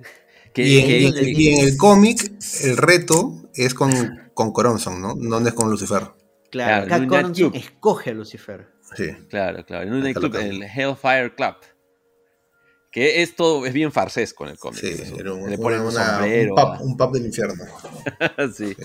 Sí, sí, aquí está, aquí se dirigió Ah, la sí, verdad. tipo sombrero, ¿no? Como, como un jazzista antiguo, ¿no? Sí. Aquí, aquí está dirigido es con un una un sobriedad. cósmico. Pero me, gust- me gustó cómo estuvo, Claro. estuvo hecho eh, aquí el duelo. Sí. Sí, sí, con una dignidad bastante, bastante bonita. Salvo por el detalle del Uh. cuervo. No sé si a ustedes les funcionó o no este, el cuervo, el cuervo, este, el cuervo director técnico, ¿no? De tú puedes, tú puedes, Morfeo, tú- tenemos que salir de aquí. O sea, este es como, No, ok, sí, ya. no, vamos, sí. mi, vamos, mi papi, mi rey, tú puedes, chico. sí, sí. O sea, puede ser. Como el entrenador de este- Megalobox. Sí, sí, sí. O sea, la- o- ojo que yo estoy, to- estoy, yo soy el, el- el- este, estoy 100% con la voz de Oswald como, eh, como Matthew, ¿eh? Pero creo Matthew, que esa. No, no, no, no funcionó. ahí estaba sobrando, dices. Sí, sí, ahí debió Y lo que comentó Billy la otra vez, ¿no? O sea, nuevamente, ¿no? La idea de Gaiman de amarrar todo siempre a una continuidad del cómic, ¿no? El cuervo Matthew era la expareja que murió de la novia de la cosa del pantano. Claro, that's one thing. Mm. Sí, sí, sí. No, o sea, ya, no, en verdad es, es como para reforzarse en, el, en las referencias. Es, es alucinante. Sí. Pero, El este. Capitán América estaría extasiado. claro. El Claro, trasero de. América. Entendí esa referencia. Sí, No, sí, sí. Pero e- ese Yankenpo cósmico, hubo mucha gente que se quejó en redes de que esperaba una mecha, o sea, literal que se sacaran la mierda. ¿Qué? Pero ¿De no. Lucifer contra Sandman? Sí. Claro, que a sacar Pero, ¿por qué? ¿No han leído el cómic? O sea, en el, No, ya, imagín- Eso no, no es argumento. Pero No, si, nada. si has visto cómo va la serie, te has dado cuenta que no hay mecha. Claro, no, no, Sandman por ni ahí. pelea. ¿Cuándo ha peleado No, en el cómic? Y la, la vaina es bastante mística, bastante cósmica. Claro. Es Entonces, más, que acá sea fue- así. Es un Acá fue supervisual. Acá fue supervisual. En, en el cómic es este. Literalmente ellos conversan y atrás está dibujado solamente en silueta lo que están comentando. Así es. Ah, Acá sí como- se ve la, la supernova que explota y come el sol. Acá se ve. En el cómic no se veía nada de eso. Es un dibujo de un sol nada más. Claro, y Claro, yo soy un. y el arañazo, un el lobo, arañazo en la ya, cara de Soy una Lucifer. serpiente. que- Y de ahí este Gaiman ha contado, ¿no? Que había una respuesta con la cual Lucifer la podía, lo podía cagar a Sandman. Porque Sandman al final dice, no, yo soy esperanza, ¿no? Ajá. Yo soy Esperanza lo, es que- lo último que se pierde. Ya, lo ya. último nace, pero no. Y eh, si lo hubiera pensado más, ella podría haber dicho desesperación. Ah. Cuando la esperanza nunca llega, ¡Pah! ¿qué pasa? Desesperas. claro, ¿no? Le aparece la hermana, ¿no? Ahí, ahí, ahí Sandman ha dicho, no, si, si Lucifer decía eso, no, perdón, si Coronson decía eso, lo podía haber cagado a a- Sandman está así de. Ojalá no lo digo. ojalá no- Sí. No, pero queda bonito, queda bonito. Claro, o sea, no, y- dices, no, es- Sí, no. no, yo lo vi y todavía me, todavía me emocionó. O sea, ahora lo, lo, lo- lo vi con una sonrisita, con una mueca, ¿no? De como tipo, este gay va, ¿no? Le, le ganó legal. Le ganó Sí, legal. o sea, se vio cara de- hermoso. Claro, lo- este, este pata No, lo- a, lo a mí me gustó mucho. Ese es uno de los momentos más. A mí me gustó porque es uno de los momentos más chéveres que, que, que yo he leído en un cómic, ¿no? Esa, esa mecha de- del duelo verbal, ¿no? Y Claro, me gustó, ¿no? Y- me gustó y- verlo y- adaptado, ¿no? Y, y Lucifer se le alza, ¿no? Y le dice. Ya, mano, ya me ganaste, pero ¿dónde estás? Estás en el infierno, ¿no? ¿Y quién es, quién es el, el, el papi, la mami acá? Yo, pues. Claro. No, le, muestra dice, las, pero la- le- la- las huestes del Claro, infierno. Dice, ¿cómo te vas de- a salir de acá?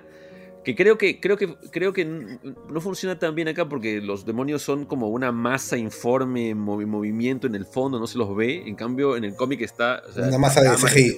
Sí, sí, está a sí, nivel del bajón. suelo, ¿no? Y, y- y se puede ver a todos los demonios ahí, ¿no? En la Claro. página. Entonces, como dices, mierda, está en problemas. Este, sorry, Anderson, no sé si se puede hasta qué punto se puede meter tacos. Pero sí, ¿no? o sea, es, ahí pierde un poco de impacto, ¿no? Son, es una masa. nada más. este, pero vamos, ya, venían de haber hecho bien el duelo, así que tampoco y, los, y los demonios acá en la serie son como personas, pues, no son como que personas rojas, ¿no? Bueno, sí, o sea, dentro de la masa sí se nota que, son enormes. Claro, sí, sí. En el cómic claro. que eran como que bolas con ojos, ¿no? O tripas, tripas colgando de un árbol, eran así, ¿no? Bueno, eso es más, yuca de animar. por eso. Más fácil es coger un diseño, copiarlo, agrandarlo y achicarlo. Mm, más fácil era agarrar un pata, pintarlo de rojo y ponerle cuernitos. Además, ¿en cuánto estaba el presupuesto por capítulo, Yanko?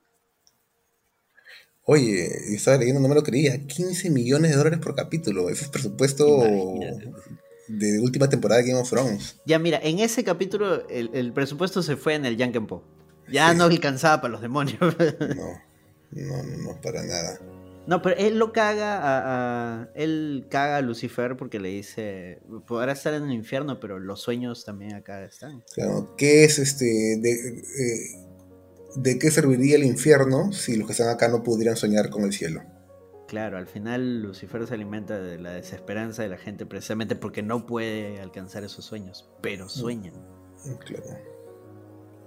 Claro, ¿desde qué sirve el castigo si no sabes que te estás portando mal y que hay un lugar mejor, no? Claro. Buena, Gayman. ¿Billy desapareció? Billy creo que se quedó pensando mucho en lo, que hemos hablado y he dicho, no puedo más. Adiós. ¿Estás Billy? Sí, volvió, volvió Billy. ¿Es por Billy? ¿Estás? me voy a arrepentir de eso. Ah, Sí, aquí soy, aquí soy, sorry. Pero sí, bueno, ese es el número. Bueno, y de ahí no este lo, lo, lo, lo cool es que, bueno, spoilers, eh, eventualmente Sandman eh, vuelve al, infierno, pues, ¿no? A rescatar a nada, ¿no? Y, mm, cuando, y cuando vuelve, vuelve hecho un, un chuchex porque se pone su casco, se pone, agarra todas sus herramientas, todo eso.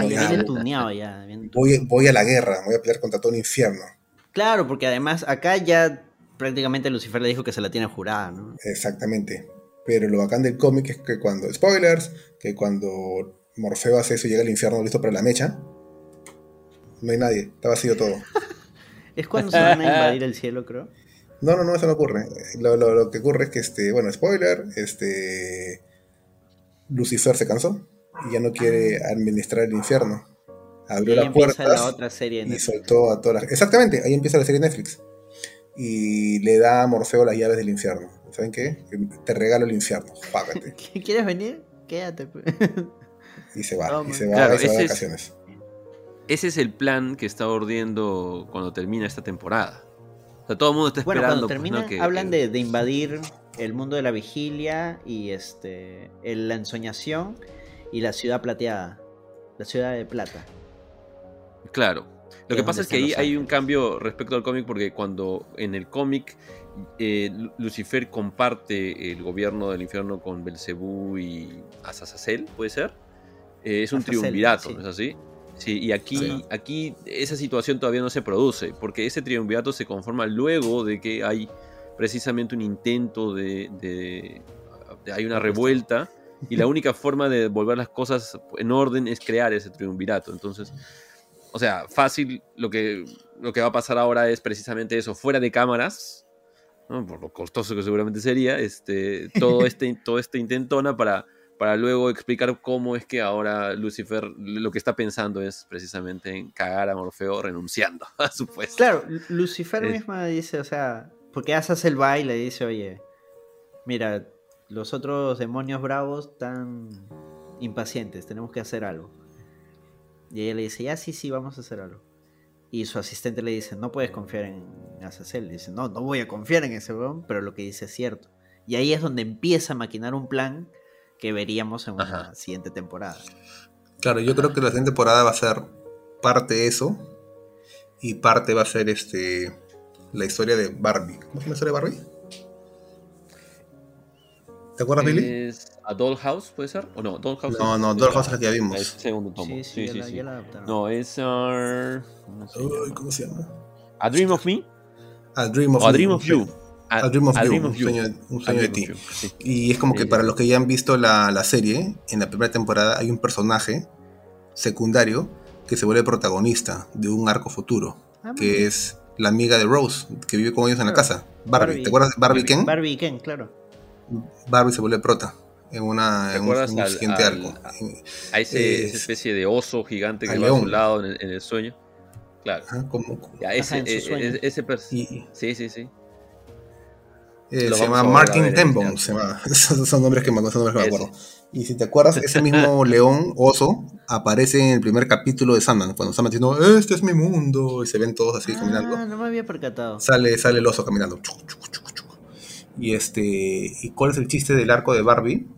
Es que Barbie se separa de Ken, se da cuenta que la vida no es tan nice y bonita, y jiji jaja, y se vuelve media dark, media goth y sus sueños que ella tiene, que es con este oso de peluche gigante, eh, empiezan a aparecer en el mundo real. Y ella decide mm. embarcarse a una aventura en el mundo de los sueños, donde ella y amigos imaginarios tienen que enfrentarse a una bruja que vive en un país mágico. Y de eso trata. Son como 6, 7 números, creo.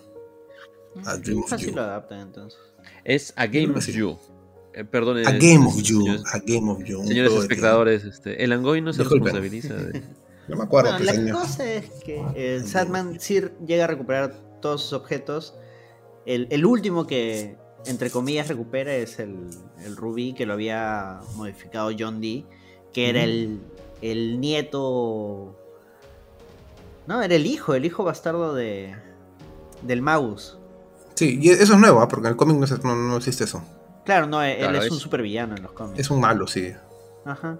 Sí, Doctor Destiny. Doctor Destiny, sí. Claro, no, y, e interpretado por este. por Lupin de. Por Lupin, ajá. De Harry Potter. ¿Cómo se llama el actor? No me acuerdo, el, el malo de Wonder Woman. Qué terrible. ah, de la 1, no, ¿por qué? Había olvidado. Malvado. ¿Por qué? Malvado. ¿Por qué haces este... eso? Sí, sí, sí, mala persona, Yanko. ¿Cómo se llama? Estoy buscando.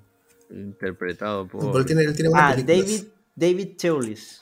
Ah, David Thewlis. Me gustó su interpretación. Así como que todo. Estuvo muy bien. Todo perezoso. Y, y tiene su, su propio sentido. Algo que, que, me gustó mucho y que, y que se nota mucho en estos cuatro primeros episodios es que la serie no va tanto de malos contra buenos. o sea, la, mamá de, de, John Dee eh, se escapó porque el, el Magus era un hijo de puta. y muy probablemente algo le iba a hacer a su hijo. Entonces se lo llevó y le robó. Y, ella subsistió con las herramientas que, que se había robado. Y principalmente su, su misión era proteger a su hijo. Y por esa protección, entre comillas, le termina cagando la vida. Y. Y lo que buscaba John Dee en realidad era un mundo sin mentiras. En los cómics, él en realidad con el rubí hace realidad los peores pensamientos y sueños de la gente. Acá le dan el giro de que como su mamá le mintió constantemente, él lo que quiere es un mundo sin mentiras. Y por eso a, a la tía que, lo lleva y que lo lleva en la carretera y toda esa escena más tensa porque ahorita la mata. Al final le da el, el amuleto protector de. que creo que era de Coronson, pues, de Choronson.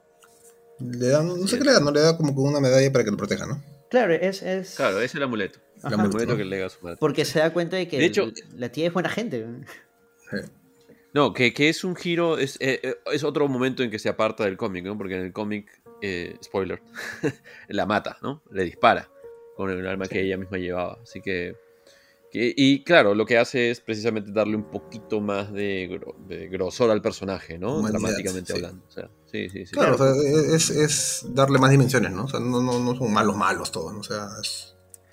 Claro. Es gente que hace mal. Y de hecho ese episodio, el 24-7, que ocurre todo en esta cafetería, él lo que hace en realidad es desinhibir a la gente de, sus mentiras. Y lastimosamente la gente empieza a aflorar con lo peor que tiene dentro, ¿no? Claro, es verdad. Uy, David Thewlis se llama, ¿no? Sí, sí, sí. Adivinen que estoy viendo que su próxima película va a ser Avatar 3 en el 2024. Man, ya está asegurado ya. ya está, ya está. Ya puede comprar. Eh, Ya puede de haberla grabado hace nueve años.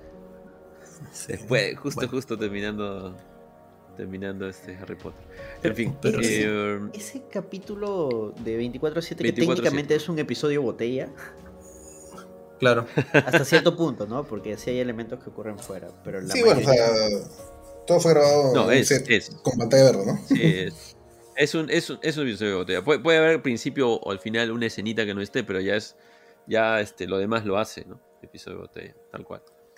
Claro. Eh, y la verdad es que no, mira, el- no sé, Yanko ahí es, este, me, me va a decir de todo ahí, pero ese, capi- ese número del, del cómic no me gustó mucho a mí. O sea, en su momento. Me pareció particularmente. O sea, sórdido por querer ser sórdido, ¿de acuerdo? O sea, este. Así Sí. que. No, no, no, eso es un cómic medio. Edgy. Sí, sí, sí. O sea, recién la serie se encuentra a sí misma. Eh. eh, eh, claro. Recién el cómic se encuentra a sí mismo en el sonido de sus alas. Ahí es donde, Sí. donde Gaiman dice, ah, ok, ya entendí de qué trata mi cómic. Pero, precisamente acá- por eso creo que este, eh, la, la adaptación, o sea, de la serie, está mejor.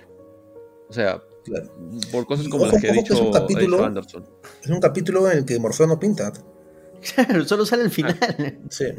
Porque en el capítulo anterior quedó noqueado. Está Claro. tirado en un almacén. ¿no? Sí, sí, sí. Tal cual. Lo que yo no noté en su momento leyendo el cómic es la relación entre. entre. ¿Cómo se llama el personaje? Esta muchacha que está con el teléfono todo el tiempo. Que eh, ella era pareja de Rose, Sí, que es la protagonista del, si- de- de- del siguiente arco. sí. a- acá sale su foto en, en la casa de Rose. Ah, verdad, ¿no? Yo tampoco me doy cuenta. atento, sí. la ves ahí. Porque sale con su camisita de cuadros. ¿Verdad, no? Sí, es ella. Claro, sí. es bacán porque todo primero es así como que normal, ¿no? La, la mesera que quiere tener, este, quiere ser escritora, quiere salir con el cocinero, el cocinero que medio que le das a giro, la flaca que está triste y molesta porque terminó con su flaca, este, la pareja que se conocieron en, el, en ese restaurante y siempre van. Y el patita que quiere postular a la empresa y justo se encuentra con esta pareja que son los dueños de la empresa. Y toda una, una situación así que poco a poco se empieza a volver más sórdida a medida que pasa, a medida que se desinhiben de sus mentiras, como cuando la flaca, la mesera se entera de que, de que el cocinero se levantaba a su hijo. Se levantaban mutuamente y era mayor de edad, así que. Claro. Sí, sí, sí. Igual turbio el asunto, ¿no? Porque. no, no, no dejaba de. No dejaba de. También no fueron a un restaurante con mucha gente normal, ¿no? Claro. Bueno, y- pero eh, parte de la idea es, oye, cómo en la cotidianidad, así, de todas estas personas que vienen a tomar su cafecito, o sea, Claro, cada uno es- tiene. está un- todo este, ¿no? Este es el historia. sustrato, ¿no? Claro, Sí, sí, sí. La flaca que se había peleado Te con- hace con preguntar qué secretos depravados guarda cada uno. Chon, chon, chon. No, claro, eh, ella, este, creo que lo llega a decir, ella, le pegó a Rose. O sea, no es que la flaca se fue de despechada, molesta, no, se fue porque puta, Claro. le, le- le acaba de pegar. Sí. pero, eso sí, no lo menciona al inicio, simplemente está molesta, ¿no? Ella es así, ojalá me escriba. Más bien, el, el que el que creo que ahí lo agarraron de Gil era el chivolo, el, el que iba a postular a, a la chamba. ¿eh? Pobre, yo, yo, yo creo, la verdad, chicos, que fácil no, no, no le dieron la chamba al pobre. ¿Cuál era su chongo? Él no tenía ningún chongo. Él de casualidad cayó ahí y lo cagaron. Sí, sí, sí. Pobre, solo era, Sí, un, no. era un chivolo recho, pues, ¿no? El tipo Él se le tiene su encima. conflicto recién ahí porque él mata al- a la pareja de, Claro. de la empresaria esta. Y ahí es donde el este John Dee le dice, Y para cómo era, lo mató en defensa propia, ¿no? Porque lo estaban atacando, creo. claro, y él dice, pero yo no lo quise matar. Y John le, le dice, mira, si no lo hubieras querido matar, no lo hubieras matado. yo no te obligué a nada, tú lo hiciste, tu chongo. Por eso digo, Pero al final, este, al final Morfeo le dice, no, no, tú no estás mostrando las verdades, tú estás poniéndote a ti como espejo para que ellos saquen lo que tú tienes guardado, algo así le dice, ¿no? Claro, claro, claro. Lo Claro, único que estás que haciendo es exacerbando el ellos- pesimismo. Lo que Sí, ellos sí, tienen dentro son sus sueños. Claro. Pero igual acaba el episodio, sale a la calle y puta, todo está hecho mierda. sí, claro. Como que, pucha, bonito floro, pero igual la gente se hizo mierda. De hecho, por ahí leí que algún análisis así, no sé si es un sobreanálisis, pero podría, podría no serlo, de que justo cada uno de estos personajes del restaurante representaría un pecado capital. Puede ser, ¿no? No me acuerdo. John Dee, de hecho, para con su pijama, vendría a ser algo así como la, pereza. La mesera era como que la envidia porque ella quería otra vida, pero sin embargo. ¿Y eran, eran, eran siete o no? Sí, eran siete. O sea, incluyendo John Dee, eran siete. Ah, bueno, sí, sí. Siempre que son siete, puede decir que son los pescados capitales. La, flaca que se peleó con su flaca este, era la ira y precisamente ella dice que le pegó y todo. El, el tipo este que era el, el esposo de, la empresaria, la gula, porque él quería meterse su sanguchón, no le dejaban. un poco raro, pero no. Porque no un sándwich nomás. No, no, era un señor sanguchón, ¿eh? No era un sanguchito. Sí, era grande, yo también me llené nomás verlo. me llené nomás verlo. La, la, tía creo que era este, la lujuria. Estaba puro chivolo la tía. Pero sí, podría ser. Podría ser. Sí, sí, sí, es verdad. Un análisis válido. y ahí cierra ese arco. Eh, por, eh, eh, por, eso digo, es rara la serie porque no es que empieza, ah, el prota es tal, te haces amigo del prota, ves todo su camino hasta el último capítulo donde enfrentan al villano final y listo, se acabó. No, acá es como que, acá acaba una parte de la serie.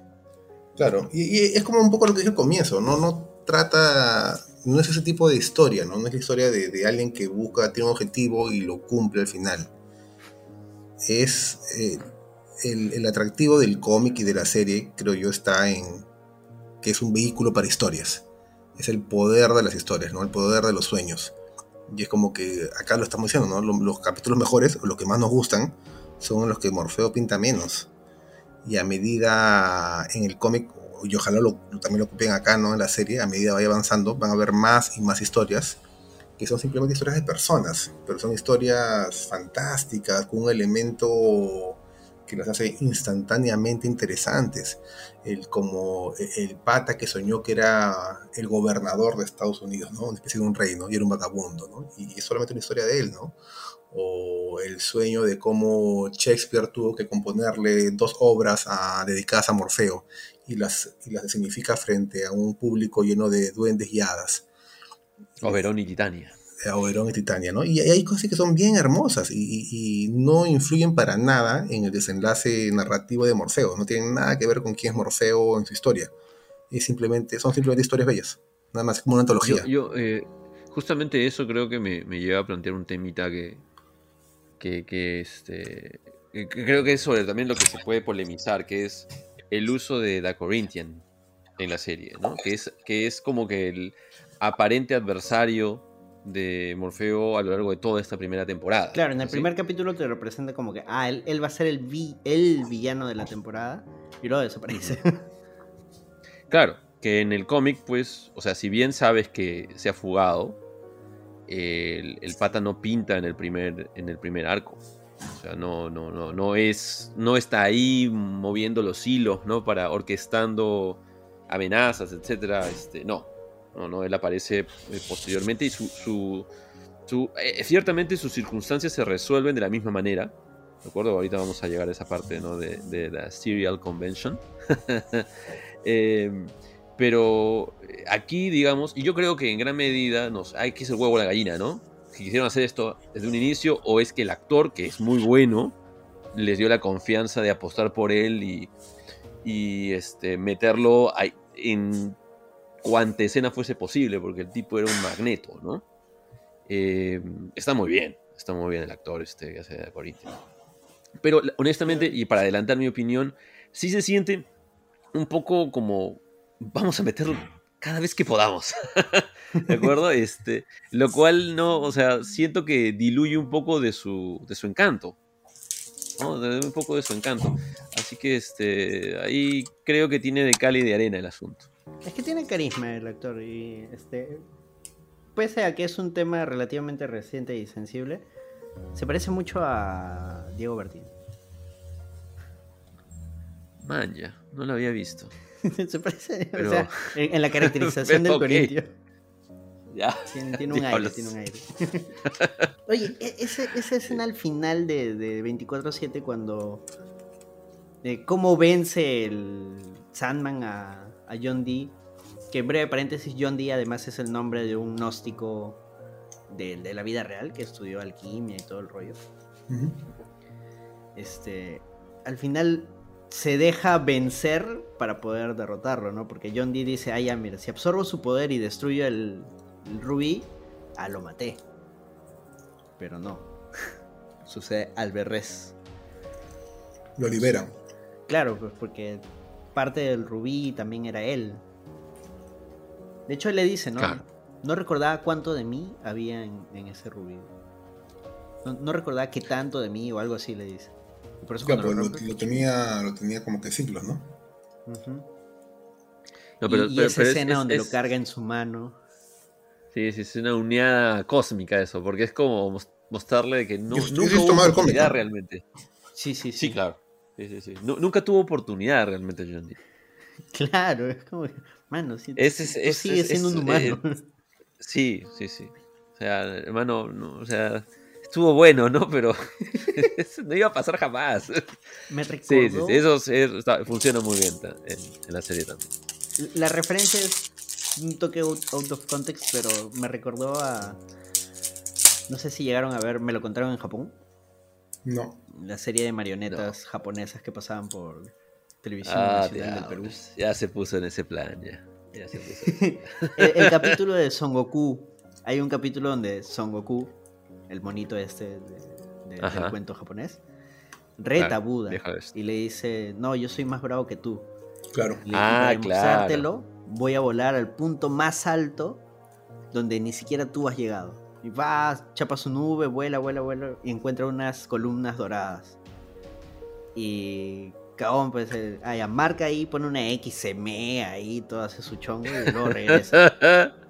y le dice, este, ya, Buda, te voy a mostrar dónde he llegado. Y Buda alza su mano y le dice, acá, y le muestra que la columna era su dedo. Claro. me este, recordó un poco eso. Ese momento, gráficamente, eh, está en El Rey Mono de Milo Manara, que adapta esa historia y en una splash page representa esa escena precisamente. Está en, varios. Eso es como que como que la historia más conocida, ¿no? Que ella.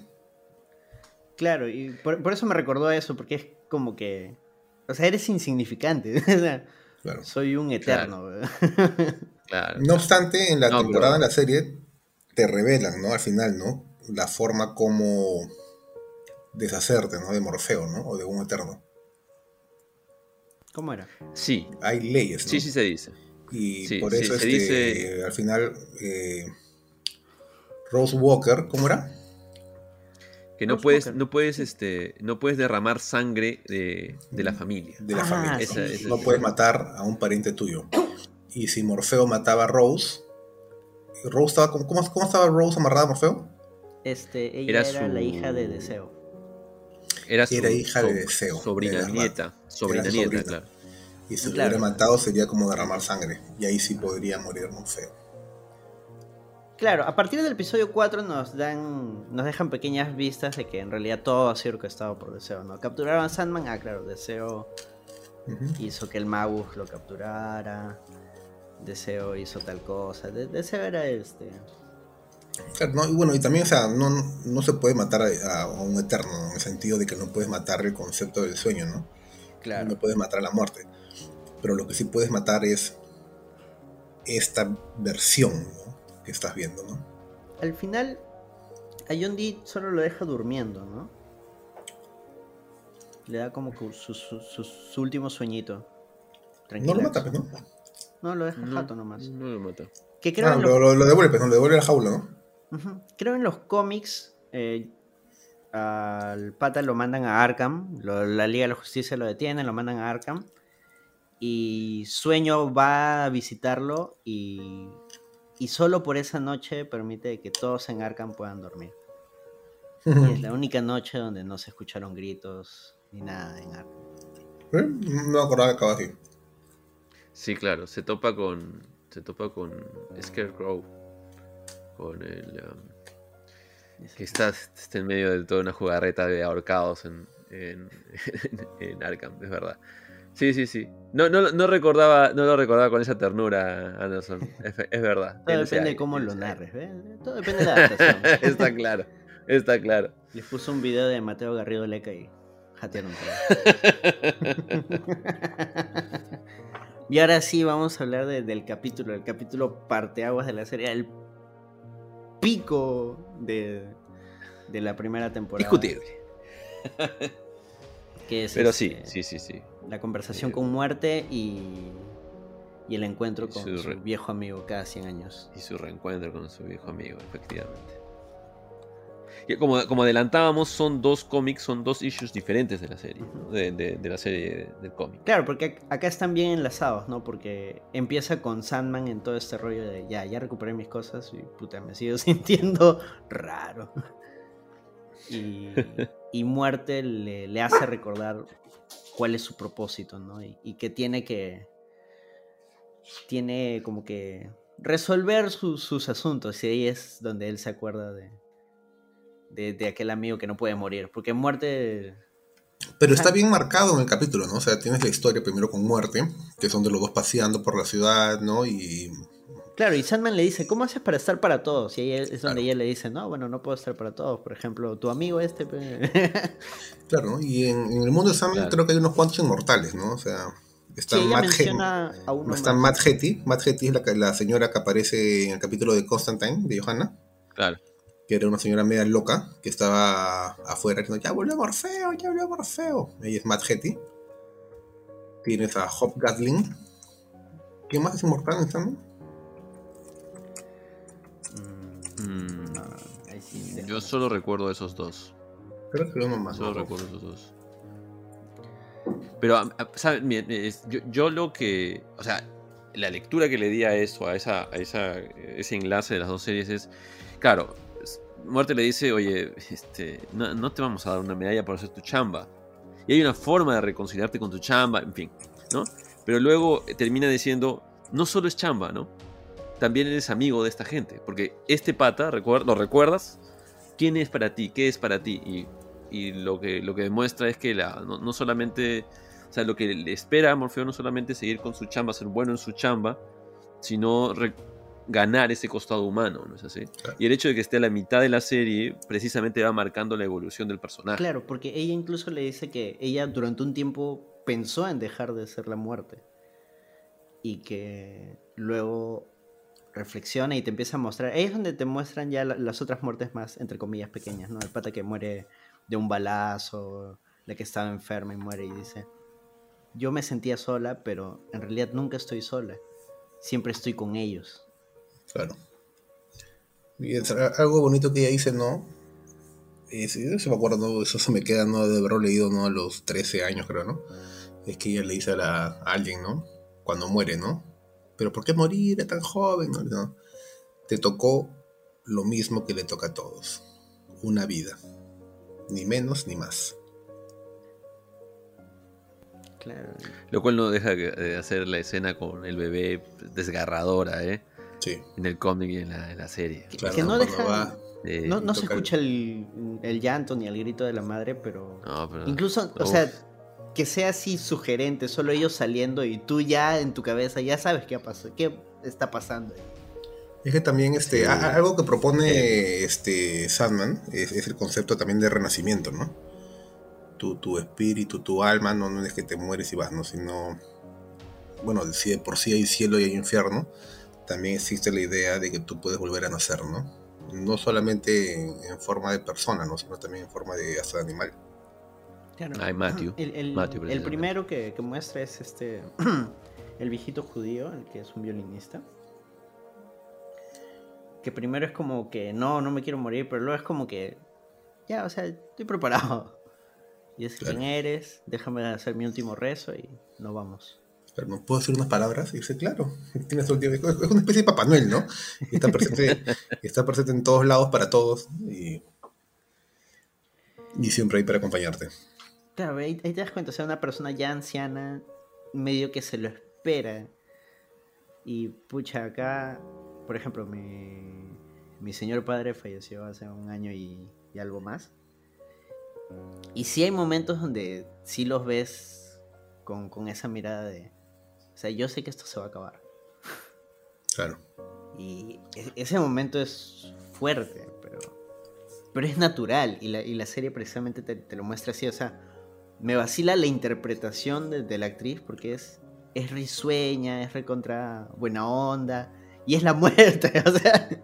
Claro. Sí, sí, sí. Había que navegar ahí una, un equilibrio bien complicado. Y está, y sí, está hecho. Claro, de No, hecho- y, hecho, como te imaginarás, ¿no? Muerte fue, ¿no? O sea, la, la, la adoración de muchos chicos goth, ¿no? En los noventas, ¿no? Que soñaban que tener una, una novia así, ¿no? Hubo una queja también ahí porque la actriz es afrodescendiente. Bueno, los latinos sí podemos decir que es negra. Y este, Pero si, si nos queremos poner así estrictos y piquis, el mundo de, de lo gótico tiene cuchumil ramificaciones. Hay Claro. todo una, una estética que es afrogótica. O sea, no hay forma de, de que tu argumento sea, no, es que en los cómics es gótica, ¿no? Que una persona negra también puede ser gótica, pero... Ah, no, no, sabía de que Claro. lo gótico era una cosa especial para blancos. Sí, sí, o sea... ¿no? Es- A- Además de que está dibujada en el cómic, la verdad, con, em, con rasgos. A mí siempre me pareció más asiática que caucásica, ¿eh? Así. Este, y vueltas a ver las páginas. o sea, en ge- bueno, Dep- depende, que- depende del dibujante, creo. Sí, sí, debe ser. Pero en, aquel, en ese número en particular, Ajá. eh, sí, a mí me parecía. Mike. Dringenberg, ¿no? Sí, Mike. Me da risa como este pata, que es de los que están jugando ahí en el parque, como que se siente atraído y le dice, oye, nos volveremos a ver. Sí, sí. Claro, pronto. sí. No, vamos a ver pronto, ¿no? No, mano, te vas a morir. Sí, bueno. Y hay algo bien este consolador, ¿no? En, en la forma en que ella te acompaña en tu muerte, ¿no? Es como que te dice, ¿no? Te recibe con una sonrisa, te acompaña con una sonrisa, te hace sentir bien, ¿no? Es, es alguien, es alguien, es una persona muy empática, ¿no? Y es curioso, ¿no? Porque es la muerte, ¿no? Pero es el momento donde sientes un montón de calor humano, por así decirlo, ¿no? Cuando estás con ella. Claro. Por, por eso me parece bacán que empieza con este viejito que ya, o sea, primero le dice, no, no es mi tiempo, y luego es como que ya lo, acepta. Y luego sigue este, que podríamos decir está en, en el pico de, de la vida, se acaba de casar, está de luna de miel, es una persona visualmente atractiva, de buena salud. Y el weón se acaba de ahogar. Claro. Y se siente su desesperación, ¿no? Tengo que decirle esto a mi esposa, tengo que darle esta información. Sí, ¿no? Y es lo que mm, es parte, el, yo creo que parte del miedo de morir es precisamente, no es solo que vas a dejar de existir, sino que sientes que hay varias cosas que tienes que hacer, ¿no? Claro. Sí. Sí, Tantas sí. responsabilidades, y a medida que, que vas creciendo, esas responsabilidades aumentan, ¿no? De pronto eres papá, tienes que mantener un hogar, y, y ahí el miedo a la, a la muerte no es solo, ah, voy a dejar de existir, es, ¿qué, qué van a hacer ellos sin mí? Definitivamente, claro. Pero es un temor real, pues, es un temor que tenemos todos, ¿no? Claro. Pero sí es cierto, ¿no? Que mira, con la llegada que tuvo este cómic en su época, ¿no? Y ojalá ahora con la serie, yo sí me acuerdo que,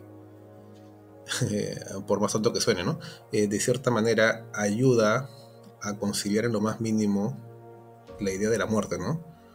Porque está también escrito que tú puedes llegar al punto de pensar, ok, no es tan malo, ¿me entiendes? O sea, sí es horrible todo, pero al menos va a haber algo o alguien como ella en el último momento. Y si eso, si eso es siquiera un 0.0001% posible, ayuda un poco, ¿no? Y eso reconforta, exactamente, ¿no? Sí, sí, sí, es bien saludable. Eh, es verdad. Y el, y el último es el bebé, ¿no? Que el bebé está feliz y contento porque no sabe lo que está pasando en realidad. ¿no? Y, Ace no- y Ace no- y ella, y ella le dice, ¿no? Chico, lo siento, ¿no? O sea, sé que fue muy poco, pero bueno, Pero tranquilo, acabó tu viaje. No sucede. Sí. O sea, es, es bacán, ¿no? Las, las tres etapas de, de una persona. Sí, totalmente, por supuesto. Y e- es un lindo. O sea, toda esa charla. Una de las cosas que quizás me, me preocupaba que. de lo que había podido investigar, que hacer un, al ser un episodio de, tanto diálogo, porque todo el episodio es diálogo, es full texto, eso puede hacer que un episodio sea tedioso, pero nada, está recontra bien, bien armado. No, estuvo muy bien hecho, ¿eh? creo, que, creo que lo comenté, creo que esta me parece mejor que el, que el cómic. No, es que precisamente el, convertirlo en un díptico, ¿no? O sea, es en el, la, conversación con Muerte y el reencuentro con, el amigo, hace, o sea, crea claro. nuevo, o sea, o sea, crea nuevas ideas. No, y, la relación de Morfeo con Hobgoblin a mí me, gusta mucho, de siempre claro, no, y esa parte, no, ese es cuando viene el flashback y ven que el pata es todo soberbio, ¿no? No, la muerte son cojudeces. Claro. Yo voy a vivir por siempre. y le dice, ya cumple su sueño, pero vas a ver cómo, cómo se aburre. Sí, así fue. Y uno se aburre. Y 100 años, pero eso es un pendenciero, ¿no? Es como que este siglo me tocó un siglo horrible. Me perdí mi dinero, se murieron todas mi esposa, mis hijos. Claro. Eh, claro. la cárcel, como, como brujo. Me, me, me, quisieron matar varias veces. Y dije, bueno, ¿quieres morir? ¿Ahora sí? Nah. Así es. No, la, la, no, sé si lo dice la serie, ¿no? Pero en el, en el, cómic lo dice, ¿no? La muerte es para tontos, ¿no? Death is for suckers. Acá le dicen, este, no, me quedan todavía un montón de cosas por vivir. Tengo o sea, un montón de cosas por vivir. Ya he vivido todo esto y me voy a retirar ahorita. O sea, no vale la pena. Sí. Claro, hay un optimismo ahí, o sea, que, que habla creo que el optimismo de la, de la raza humana, si quieres, ¿no? Sí en general, eh, ahí está hablando Gaiman de la raza humana en general, que es hasta contagiante en ese momento. Que, insisto que, que, se destaca aún más después del capítulo, o sea, poniéndole a la par del capítulo de, muerte, ¿no? O sea, o sea este, la idea de que por más de que la muerte sea natural, hay una ansia, ¿no? Una, una, este, un apetito por vivir en la, en la raza humana, ¿no? Por seguir haciendo cosas, ¿no? Por no desaparecer. Eh, o sea, y, por eso es que es que hasta es reconfortante también a su modo eso, ¿no? Sí. Sí, sí. Sí, bastante. Al, margen de, divertido, ¿no? Porque, porque además es lo que necesitaba Morfeo, ¿no? Este, este, este pata, este amigo suyo, con el que, con el que siente que. Amistad de la que él siente, pues, cierta reluctancia al principio, ¿no? Y creo que al final Morfeo tiene, al menos en el cómic, ¿no? Porque en la serie parece que va a ser más, ¿no? En el cómic tiene dos amigos genuinos, ¿no? Uno es Hobgoblin, ¿no? Y el otro creo que es este Matthew, ¿no? Ah, Matthew. Claro. claro. porque en el cómic no tiene tanta relación con, el librero, con Lucien, ¿no? Es como que sí, Lucien está ahí siempre, pero no es, es su empleado, por así decirlo, ¿no? Claro. Parece que en la serie no, parece que en la serie sí hay más conexión humana, ¿no? Con, con Lucien. Hay, ahí no, hay todo un, todo un conflicto, ¿no? De, de la marginación que siente Lucien Claro. Eh, cuando básicamente dice, oye, a tu lugar, ¿no? Claro. Acá. Eso no estaba en el cómic. El cómic era su servillete y listo. Sí, claro. Ese, ese momento, ese momento en el que el pata le dice, yo sé por qué regresas. Tú regresas porque porque tú necesitas un amigo. Y yo soy tu amigo. y, ahí es donde. Tú osas. Le agarra el orgullo. Tú osas, claro, se le sale Sandman, se le sale el cómic. Tú osas asumir que yo necesito amigos. Adiós, estúpida. Te voy a dar amigos. y, lo, y, lo, triste es que justo coincide con el siglo que está atrapado, pues, ¿no? eso, pues. Y falta, sus, falta. Pero en el cómic no ocurre eso. En el cómic sí va la cita, ¿no? Eh, llega, llega a la cita porque, claro, su encierro concluye antes de que toque reencontrarse con él. Exactamente, porque acuérdate que el cómic está ambientado en los 80, 90, ¿no?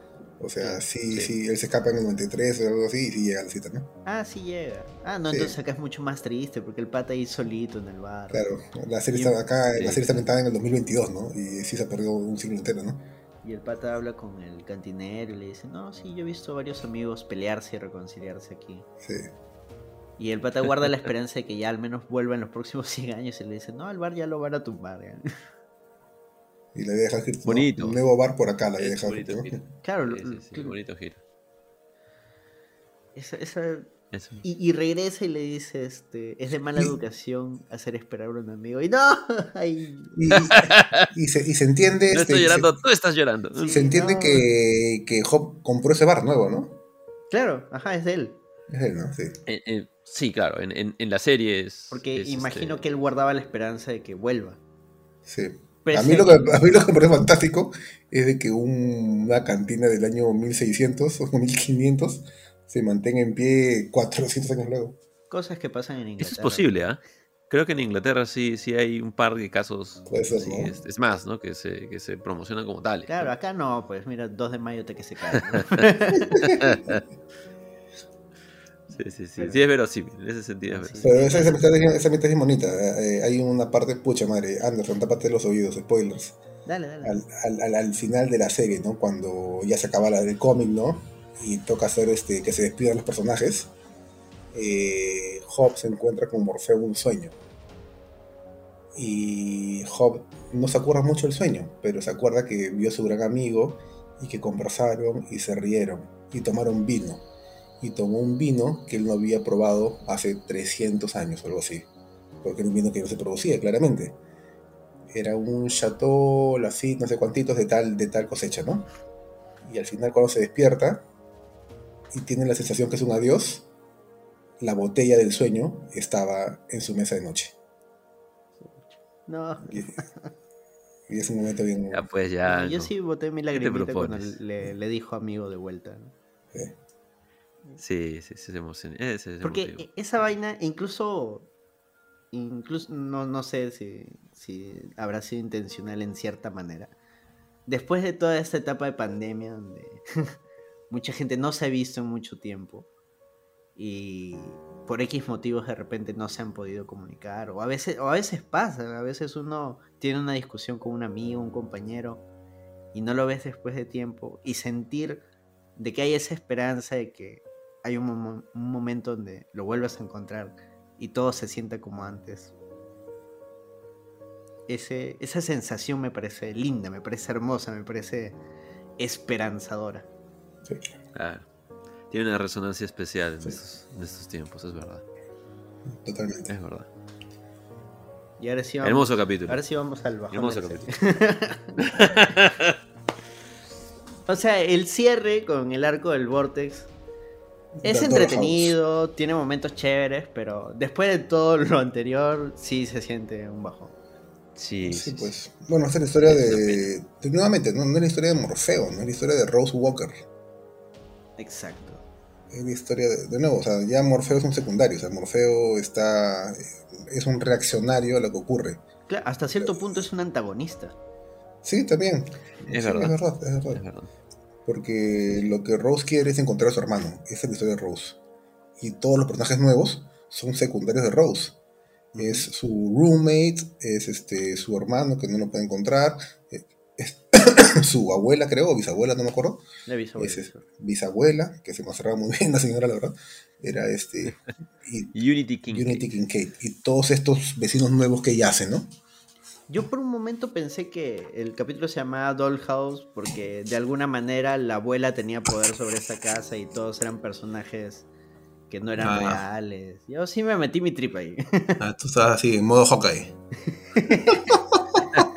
Como Mephisto, Mephisto. Sí, no, sí, la abuela es Mephisto. La abuela. La, pareja de, muerta de, la flaca es Mephisto. Son Skrulls, son Skrulls. Sí, bueno, al final ninguna de mis maquinaciones se, realizó, pero fue divertido, fue divertido mientras lo vi. No era simplemente gente rara, pues, ¿no? Sí, sí, es que, es que es demasiado random. El capítulo se llama Dollhouse eh, la abuela tiene una dollhouse y ella se va a un lugar bastante extraño. Es verdad, es verdad. sí, podría ser, podría ser. también podría ver que en eso sí. Se prestaba, se prestaba. Y el Corinthians, pues, ¿no? Con la convención de asesinos en serie. de cereales. Eh, Serial. Convention. Hay una canción que se llama Serial Killer. Pero ahí, te das cuenta que la serie funciona en una sintonía un poco extraña, ¿no? No, es, el mundo real tal cual lo conocemos, ¿no? Es un, es un mundo donde asesinos en serie se pueden juntar en un hotel, ¿no? En Estados Unidos no me sorprendería, la verdad. Pero, pero como que está en una frecuencia un poquito distinta, ¿no? claro, claro, o sea, sí, de todas maneras hay como que un, mal rollo. Por ejemplo, en el capítulo 24-7 se ven las noticias, no, sí, ahorita la gente está saliendo a las calles a golpearse, a matarse. Claro, no es algo que, sucede, que ahorita nos enteremos en las noticias que pase algo así, pero, o sea, si hay guerras, si hay asaltos. Claro. Como tú dices, es, otra frecuencia. Claro, o sea, es como que se parece a nuestra realidad, pero es un poquito fuera de sintonía, ¿no? Un poquito más. Fuera de serie. Fuera de serie. Pero algo, algo que comenté que me gustó mucho y que vuelvo a, cómo Gaiman, lo que hablábamos, ¿no? Le, era un fan de amarrar la mitología del universo DC, es como se esmeró en el cómic y incluso lo puso en la serie de, de, introducir el concepto del Sandman de Jack Kirby, ¿no? Este Sandman que era un superhéroe que fue de los 70s, cuyo poder era este era entrar en el mundo de los sueños, creo que por una hora al día, ¿no? Y pelear contra sueños y rescatar gente, contra pesadillas. Y tiene una máquina especial y qué sé yo. Y lo que Saman hace es tomar este personaje real y hace que haya sido una creación por algunas pesadillas que se escaparon mientras Morpheus estaba atrapado, ¿no? Claro, las pesadillas lo controlaban él y eran los que le dan ¿Qué, hace, ¿Qué hace con la otra versión de Sadman también en el cómic, en el primer arco? Porque cuando, cuando o sea, mientras Morfeo está encerrado, el personaje, este, este otro Satman, o sea, su persona civil, eh, deja de tener pesadillas, entonces sale a la calle a combatir el crimen con su pistola de gas y deja rociados de arena a los delincuentes que logra detener, ¿no? Y esa es la otra versión de Satman. Es el Satman de la Edad de Oro, Wesley Dodds, que era miembro de la, de la, no la Liga de Justicia, ¿no? De la Sociedad de la Justicia. Y es bacán porque en, el eh, cómic, en el cómic mismo de, de, Wesley Dodds, que se hace en los 90, que es un cómic todo pulp, escrito por Matt Wagner y dibujado por Guy Davis, el prota, que es este el Sandman de la Edad de Oro, que es una persona normal, tiene pesadillas constantes. Y todas sus pesadillas tienen imágenes relacionadas a Morfeo. Como que el casco, ¿no? Pero el casco se convierte en una araña, ¿no? Y de la, y de la araña sale como que sangre, ¿no? Cosas así, ¿no? Y el se despiertas sin, sin entender lo que pasa, ¿no? Acá el, chivolo es este. Su ensoñación es que él es el Sandman, este superhéroe. Claro. Y, y como que combinan esas pesadillas en una sola, ¿no? En Gult creo que se llamaba acá. Acá se llama no la, la, cambia, la cambia forma, ¿no? Ajá, que era una pesadilla que en realidad quería ser sueño. Era como un Corinthians, pues no era una pesadilla que se había escapado también, ¿no? Pero tenía algo. no, no, mataba gente, ¿no? Era algo más noble. ¿no? quería ser una pesadilla. Y de hecho, Sandman ahí otra vez se, se pone. Se pone estúpido. Estúpido. Yo, soy el jefe acá y yo digo que tú eres una pesadilla. ¿No quieres ser una pesadilla? Pues te desaparezco, Y de ahí, como soy bueno, te vuelvo a aparecer. O sea, hago contigo lo que me da la gana. No, claro, de ahí le da la chance de ser un sueño. Gracias, mi señor. Cosa, cosa, que no pasa en el cómic, por cierto. No, el cómic los mata, ¿no? A Bruce y ¿no? Sí, sí, sí. Claro, no, lo que así hace es conservar a, la calaverita que veremos, que conversaremos seguramente después. Claro, o sea, Sandman sin, sin asco te mataba. Y si le caías bien, te guardaba en una botellita y te tiraba en su baúl donde tenía miles de botellitas. Pero sabes, yo, yo repasé esta, esta parte de la, del cómic y creo que en general, creo que, es justo decirle, o sea, decir esto, la cantidad de personajes, giros de la historia, vamos, o sea, que tiene este arco en el cómic es enorme. O sea, lograr construir una historia que funcionara como segunda parte de, esta primera temporada era una cosa complicada. Y ya, el resultado es mixto, la verdad. Pero, pues sí, fue yuca. Todo este tema, por ejemplo, del Satman kiribiriano, este, es mucho más enrevesado en el cómic. No solamente es un demonio, no son una pesadilla, son dos no es solamente el niño prisionero, sino este, este Satman Germiliano es sí. por otra por, por, el, por, el muerto. Por el novio de la, de roommate, el novio, de Lita. Sí, sí, sí. Así que sí, era, o sea, hacer una adaptación fiel en ese aspecto hubiese sido un desastre. No, pero acá obviamente los separaron. ¿ah? Era como que ya ella está soñando, ella, está soñando con su novio muerto y nada más. Y por otro lado, el chivolo sueña que es un superhéroe. Listo, más limpio. El personaje de Elita sí me pareció ZZ. Uy, bueno, prepárate. ah, claro, porque ahora tiene el hijo que le pertenece a. Prepárate porque vas a ver bastante Alita. Si es que renuevan la serie. Lo mata al muerto. le dice: Tú, ándate al mundo de los muertos, chases acá. Está prohibido que te escondas en los sueños. Y tú, tu bebé es mío, así que voy a volver por él. Me voy, chao. Claro. Y esta es una versión mucho más relajada del personaje, porque, porque en el cómic es ni cagando te llevas a mi hijo, ¿no? Es, es ah, sí, en, el cómic le jura la muerte. sí, sí, sí. Pero en temporada de tinieblas vuelve por el hijo. Así es. Spoiler, Anderson, tápate, tápate los ojos. Y, pero ahí hay, y como siempre, ¿no? Como todo en Sama, ¿no? Spoilers, es, es, es, uno cree que va por un lado, pero no va por otro lado, ¿no? Porque Morfeo, en efecto, vuelve donde Lita y vuelve a su bebé. Y lo carga, creo, ¿no? Y Lita se alarma, se alarma, no, porque cree que se lo va a llevar, ¿no? Y solamente voltea Ah, porque para esto Lita nunca le había puesto nombre, ¿no? Igual que en la serie. Prefiere no ponerle nombre, porque si no le pone nombre, nada malo le va a pasar, ¿no? Ah, qué buena Lita. Y, no sabe, y no sabe qué nombre ponerle. Porque hay poder en el nombre. Hay, poder, hay, poderes en, los nombres. Y, Morfeo lo carga al bebé y mira a Lita y le dice, su nombre es Daniel. Y se va. Y Lita, y Lita como que, ah, vete, vete. Y va con su bebé, lo carga y lo mira a los ojos al bebé y sabe que su nombre es Daniel, ¿no? O sea, como que sabe y sabe que es un Daniel, ¿no? Looks like a Daniel. Sí. Y le dice, ¿no? y le dice, hola Daniel. Y llora, ¿no? Algo así creo que es. Esto va para los mil Danieles que siguen en Langoy. Sí. En el grupo hay por lo menos tres. Sí, Daniel. Es verdad, es verdad. Hola, Daniel ocupa, dice. Daniel, Daniel Ain. Así que sí, eh, no, no, era un caso relevante el de, el de Lita. Sí yo siento que la actriz me, dejó de ver. Puede ser, pero es una, pero de ahí va a pintar bastante. Por eso, vamos a ver qué, tal está su rango, ¿no? Porque hay, hay o sea. Mira, pero sí, sí, este sí, sí, si te parece medio. Ah, eh, supongo que está bien, ¿no? Porque esa es la intención, creo, ¿no? Sí, sí, claro, porque se supone que es medio antipático el hecho de que. De que incluso ella le dice a, Rose, no, tienes que matar a, Sueño, tienes que hacerlo, y tú, y tú vuélvete la, Tú, tienes poder, que no se lleven a mi bebé, porque si se lo lleven. que no se lleven a mi esposo, mi esposo muerto. ¿Eso cuenta como necrofilia? no creo, porque no está físicamente, ¿no? Pero en los sueños supongo, ¿no? Como que si, si, sueñas este, que está con otra persona, con tu pareja, ¿es, infidelidad? no sé. Con necrofilia, algo así. Claro, de hecho tocan ese tema, ¿no? Con Barbie y Ken. Ah, sí.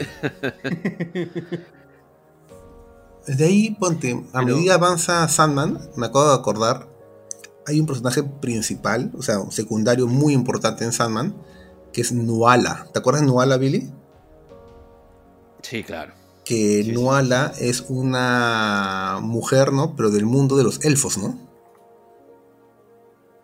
Sí. Es, o sea, con, orejas puntiagudas, ¿no? Y de un mundo de fantasía, pero aparece un montón de veces y es como que uno de los principales y tiene que ver en momentos bien claves en la historia de la, del cómic.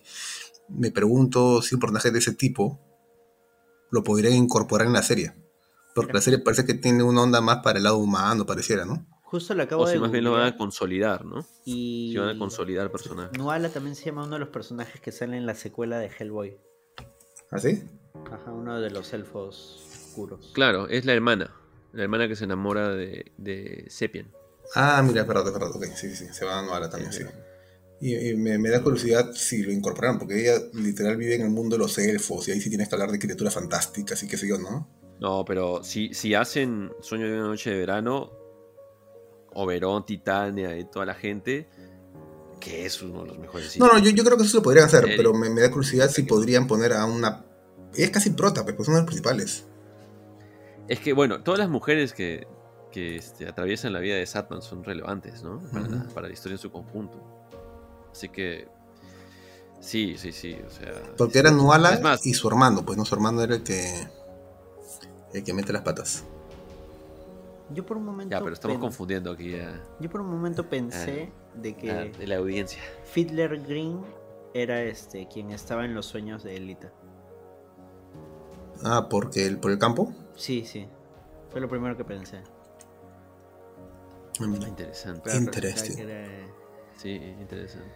Ahora, ¿qué, ¿qué, O sea, Stephen Fry es capo, ¿no? Sí, linda interpretación. tiene toda una personalidad, la, este, una, este, tiene una vibra Chesterton única, está súper bien casteado, pero lo ponen en, una, en un par de escenas en que me temo que no funciona, ¿no? Esa escena en la que aparece en medio de la conversación de Ross y, de Morfeo. Sí, literalmente corre, hace como que corre dos pasitos para, meterse en el cuadro. ¿puedo decir algo? no sabía cómo meterlo. terrible, es terrible. sí, sí, sí, horrible. No, pero el discurso que, que da y, no, sí. me, encanta porque Sandman le dice, puta madre, weón, eres tan buena gente, no te puedo matar. sí, es verdad. O sea que sí, es, verdad, es verdad. Te voy a perdonar Pero, que te hayas escapado. Sí, claro, claro. O sea, insisto, está súper bien casteado, etcétera, pero creo que creo que le hacen una. Claro, son. Se le hacen un daño ahí. Son las flaquezas de, precisamente de, esta última parte. Al, final, los Vortex no tienen un porqué. Porque no lo llegan a explicar. No, hay, creo, creo que ahí queda el chiste de los Vortex. O sea, no, es que vuelva a aparecer ni nada. Claro. Bueno, la abuela se, la bisabuela se sacrifica. También es una escena un poco fulera. Sí, eso se resuelve muy rápido. Es como que, ah, allá. Por si acaso, yo era el Vortex realmente. O sea, como. Sí, sí, parece una argucia del guionista. Sí, sí, Pero bueno, había que acabar el capítulo. sí, claro. No, no, no, no. Y de hecho no es que sea iniciativa fulera de la serie. ¿ah? O sea, en el, en el cómic también funciona así. O sea, en efecto, el Vortex era este Unity. Así que. No, y está lo del corazón, que se retira Rose, tal cual. Ella queda embarazada mientras está dormida. Eh, es. O sea, creo que la idea es que es violada. O sea, creo que. Creo que yo tenía en mente que era una violación, pero ella de pronto dice: No, mi, caballero de ojos dorados. Era de cero, pues. ¿no? Por eso me, queda raro. ¿Pero qué? No, entiendo, o sea. ¿Tuvieron sexo en, sueños? Porque está dormida, pues, ¿no?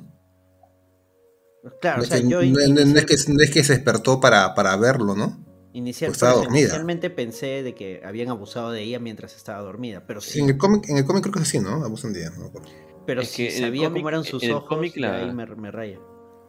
en el cómic la, gente que sufre esta, esta forma de encefalitis no es que esté dormida permanentemente, sino que se despierta cada tanto un poquito y no es ignorante del paso del tiempo. Ah, Bueno, pero acá no, acá sí mencionan de que estuvo jato todo el tiempo. Sí. Sí. Por eso me, ah, parece ah, y, acabo de verlo. En el, en el cómic explícitamente está la palabra rape. Así ah, que sí, sí, sí, sí, Bueno, creo que acá era muy, muy, muy hardcore. Claro, no, como te digo, de repente es un tema como que entre sueños pudo ver quién era y como que en sus, en sus sueños ella tuvo una vida maravillosa, de repente ya lo recuerda así, ¿no? Pero la realidad fue violada. Puede ser, puede ser. O sea, hicieron, Tuvieron relaciones en el mundo de los sueños. Queden en, el aire en medio de ese tema. Algo, un dato simpático que me gustó a mí del cómic, que creo no lo, no lo exploraron mucho en la serie, es el tema de Lucien y su biblioteca. Y cómo es la biblioteca de los sueños, ¿no? Donde están todos los libros que se han escrito. Sí, e-, eso está dicho así a la, a la volada y también sí, desaprovecharon un bonito momento. Sí, porque supuestamente ahí están todos los libros que tú y que todos han escrito en sueños, ¿no? O sea, si has tenido la idea y has soñado con los escrito, ahí está terminado y todo el libro, ¿no? Y en el cómic sí te muestran varios libros que habían ahí, ¿no? Está, hay un nuevo libro de Tolkien, ¿no? Que era El, Camino Perdido, ¿no? Y como que, sí, hay, un cuarto, hay, un cuarto, libro. ahí está el final de Game of Thrones. ¿no? Ahí está, ahí está, ahí tienen, por supuesto, están ah, Ahí está una, una promesa de primavera. Así es, está escrito, ¿ah? ¿Qué más había? Me acuerdo. Eh, había un libro, de, libro de, Sherlock Holmes que se llamaba La conciencia de Sherlock Holmes, ¿no? O del mismo Chesterton, ¿no? El hombre que fue octubre había ahí, me acuerdo. Justo y, eso. y, más y más adelante, en un número de Sandman, terminan con una cita de un libro imaginario. Y es más, así fue como yo descubrí a Chesterton, me acuerdo, porque yo pensaba que era un libro real y no entendía bien. Y era como que la cita era, y después de un largo trabajo se sentó bajo la sombra de un árbol y sin más que hacer soñó y descansó. Y algo así terminaba, ¿no? Eh, y, no, eh, y así termina el libro El hombre que fue octubre. dije, uy, qué bacán, me gusta este Chesterton. Dije yo, y empecé a buscar y me di cuenta que era un libro que no existía, ¿no? Esa es, una, esa es una anécdota parecida a la de Borges y Bioy Casares con el acercamiento al Motasim, también que a ah. también lo unieron. Eh, Borges habla, reseñando este libro imaginario y Bioy pidiéndolo importado de Inglaterra, a ver se, lo traían para Buenos Aires y hay un cuento de Borges de un pata que lo van a ejecutar y que le pide a Dios la oportunidad de terminar su libro. Sí, y, el tiempo se detiene. Detiene el, claro, detiene el tiempo y él lo termina en su mente. Así es, lo termina toditito, lo edita todo y justo cuando termina de editarlo, ¡plop! muere. Muere. Empiezan a abrir la... ¿No es que lo van a ejecutar? Sí, lo van a fusilar. ¿No? Sí, creo que Sí, sí, creo que es mientras el pelotón de fusilamiento o sea, dispara, la, la, bala no llega a él. Claro, la bala se detiene. Buenazo, buenazo. Creo que Carlos lo grabó en audiolibro. ¿Ah, lo voy a buscar y cuando comparte este programa lo voy a poner abajito. Bacán. Calidad. Por cierto, dato relevante, no, no sé si relevante, pero para mí un dato curioso y que me, alegró mucho.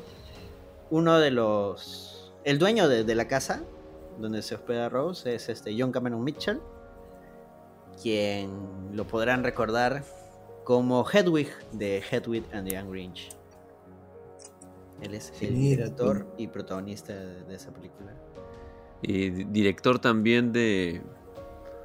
Eh, um, ¿Cómo se llama esta adaptación de un cuento de Gaiman, precisamente? ¿De cuál? Eh, es. ¿Cómo, cómo conocer Ah, cómo conocer chicas en fiestas. Ah, sí, sí, sí. Sí, sí, sí, Está basado en ese. Creo que él eh, la escribe y la dirige. Lo, lo que sé es que a él lo han casteado ahorita para esta adaptación del documental de Netflix de Tiger King. Ah, sí. él, va a ser, ah, él va a ser Tiger King. No, el, pata es un capo, es un maestro también del teatro. Y tiene todo este rollo bastante bastante queer.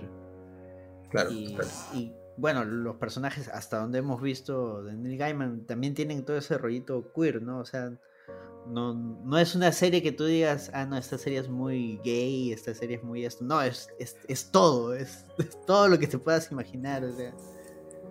Es. Claro, ya lo era, ya el cómic ya lo era. Claro, Es, es, por eso que, que Gaiman constantemente sale a decir, oye, ¿de qué? O sea, este. En realidad ¿De qué travestimiento estás acosándome? Siempre fue así. o sea, ¿de, qué, de fan de qué eres, ¿no? O sea, este. Por eso me parece bacán que, lo, que lo jale a John Cameron Mitchell. Porque también las intenciones, la estética de lo que este pata escribe, dirige, también es así, es bastante queer. hay, este, hay travestis, transexuales, gays, lesbianas y todo dentro de una normalidad con sus claros y oscuros.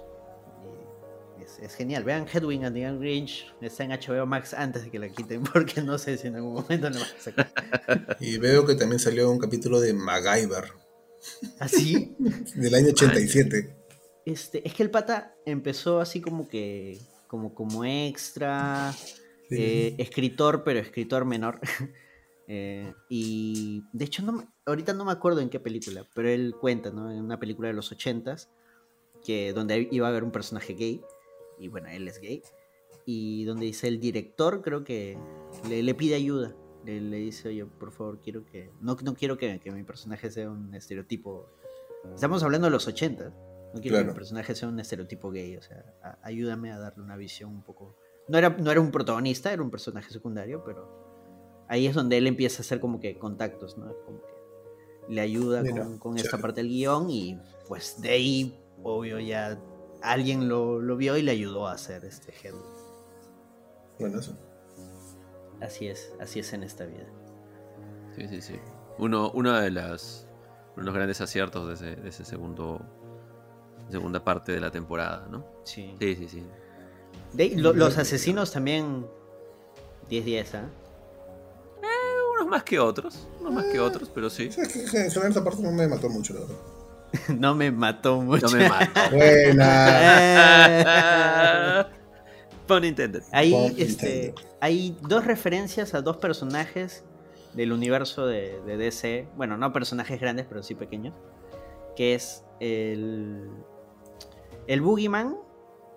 En la serie es un copy, ¿no? Es un falso Boogeyman. Ajá. El, el Corintio lo sabe porque el Corintio sabe que el Boogeyman murió en Luisiana, en un pantano. Porque es el Boogeyman que muere en, en Something. Ah, su diablos. Así es. Por eso Mira, el Corintio bueno. sabe de que ese no es el Boogeyman real. Que él sabe que el Swamp Thing lo mató.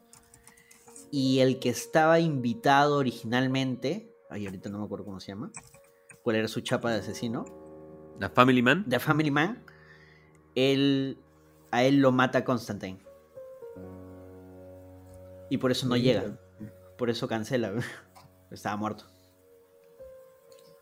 Mira tú lo que uno aprende. No me acuerdo de eso.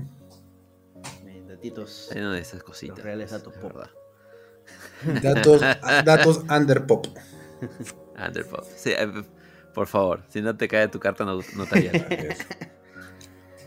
Y claro, el Corintio al final iba a desencadenar toda una ola de asesinatos. El Corintio era una pesadilla que se cansó de, de ser de ser un esclavo, por así decirlo. Porque es, es así como se sentía, ¿no? Amarrado a, al Claro, él, claro, él quería matar libre, que es una pesadilla por todos lados.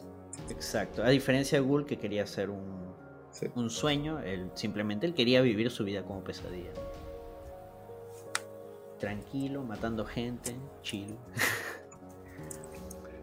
y de hecho, los asesinos lo ven en realidad como que el sucesor del, entre comillas, Corintio original, ¿no? Porque no asumen de que en realidad es un ser Ah, no inmortal. conciben que, que sea un inmortal. Claro, le, le dicen algo así como este. No aparentas tu edad, este. Que se siente ser el. Sí le dicen algo así como el sucesor. Y él, y él se hace el cojudo nomás. Ah, no, sí. sí. Sí, es el conjunto, sí. Ahora, Mira, si bien, si bien no, no siento que no termina de funcionar ¿no? la, toda la idea de la convención, etcétera, eh, qué bien casteados todos los extras que hacen de asesinos seriales en esa Ah, convención. Cada cara es como, no, este pata mató, debe haber matado cientos. No, y cuando Phillips Green empieza a pasar por las salas del- de, conferencias, Claro, claro, y lo- todos. los que Claro. secuestran, los asesinos religiosos, ahí me, me Sí. mató le- el- donde están las que son asesinas. Y se quejan de la diferencia, de cómo Ah, sí, que es verdad. estereotipan, ¿no? Del machismo, del machismo en el mundo asesino. Sí, Sí, diablos. la cara de horror. No, cae muy de bueno. risa. Sí, sí, sí, sí, sí. Ya, Tiene sus cositas, sin duda tiene sus cositas. Claro. Pero bueno, al final eso se, se resuelve relativamente rápido. Al final todo era deseo, deseo, promesa de villano para la Sí, siguiente temporada. y, y Sandman y Morfeo nuevamente no hacen nada. Literalmente todo lo que hacen en el capítulo es, en los capítulos es mandar a, a, a Matthew a espiar Sí, sí, y, y, cami- y estar caminar ahí- con Rose y estar ahí al costado. Y perdonar, este, pedir disculpas a, a Lucien. Sí, tal cual. Al final, Sí. al final todo se resuelve no por algo que hace Morfeo, se resuelve porque la abuela sueña y va a la biblioteca y decide cambiar de sitio con Rose. Claro, porque ella en realidad sí tenía el poder de ir, porque ella era el Vortex original. Así es. Sí, ¿ustedes sintieron en algún momento que, este, Morfeo hubiera estado amenazado por Rose realmente? Porque la idea era esa, ¿no? ¿Es así? Bueno, O sea, cuando se empieza a destruir todo es como que, uy, chucha.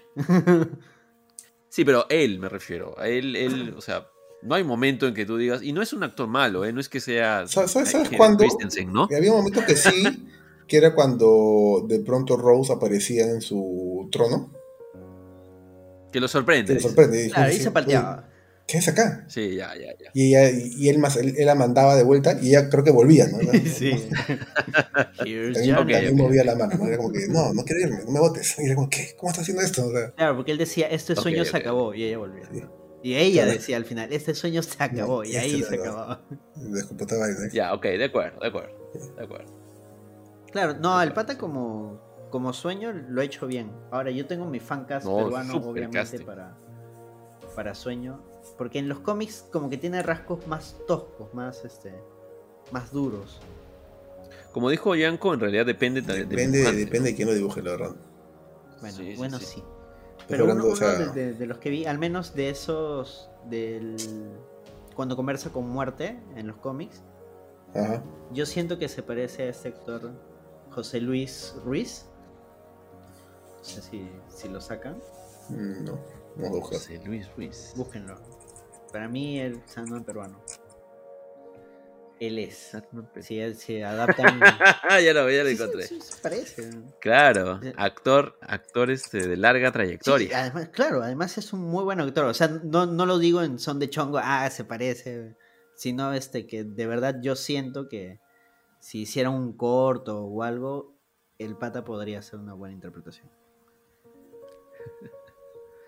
Tú, De acuerdo. Canales de de televisión. acuerdo, de acuerdo. Está, o sea, está un poco mayor, creo, ya para ser de, de- de Bueno. Morfeo, pero. No hay edad, Billy. Claro, pues es- Ah, no hay edad. eso es lo mejor del, del Sandman. Ok, ok. Acá está muy papi, pero muy... Con su... Eh, me, me ha generado curiosidad si, si ha creado ahí un. Si, si ha creado su legión de, de- de fanáticos así, este. Por ver en él en un sex symbol o, Hay o una cosa por el estilo. donde salen Robert Pattinson, este. Andrew Garfield y es- este, el actor de Sandman, ¿cómo se llama? Tom Sturridge. Ya salen los tres abrazados y bueno, y abajo la foto de los tres interpretando un personaje con... Como mira. Ah, mira, es verdad. Yo creo que el que podría ser de, de Morfeo es el buen Juan Manuel Ochoa, el jaguar. Ya se murió, ¿no? También. Probablemente. Ya se murió, creo. Ah, Sí, es justo acá me sale Sí, creo que sí. Sí, también.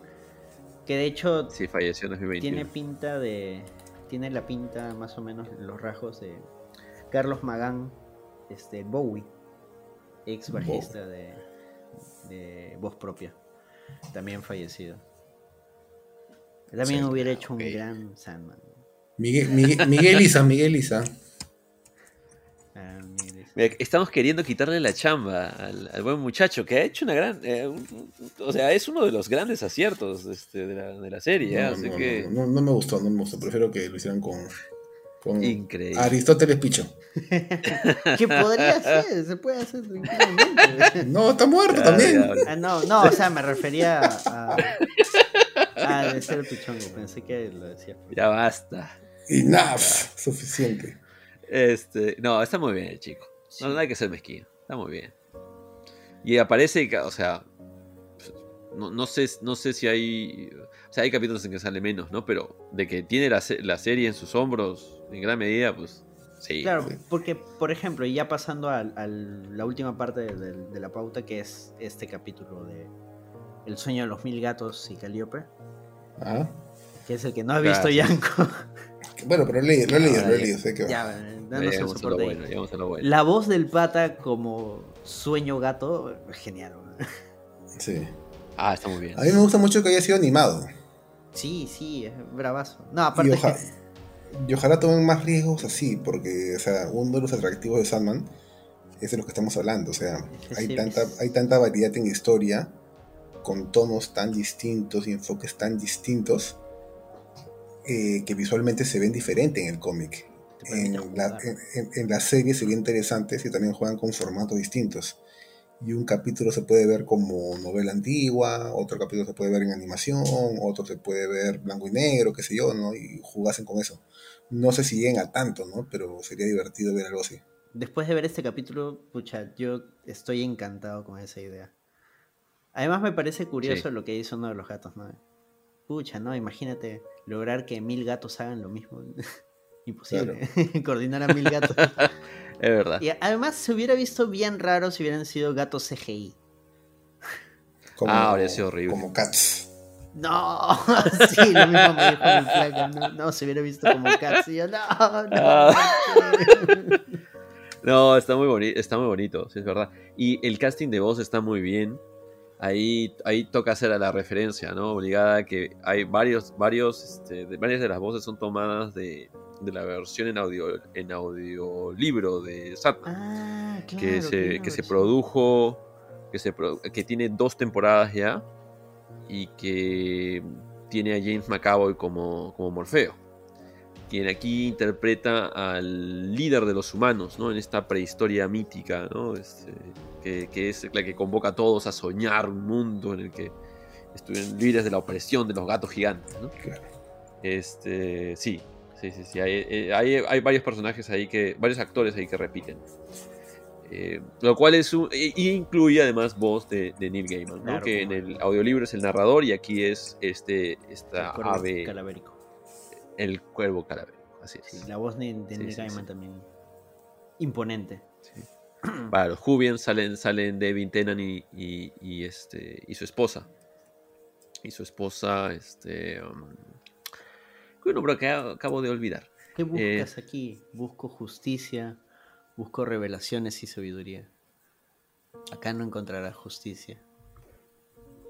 Creo que lo otro que le rechaza es la sabiduría también. Sí, pero revelación, ah, eso sí está en el terreno de sueños. sí, claro. Y literal la manda al fondo. Georgia Tennant se llama, por cierto. ¿eh?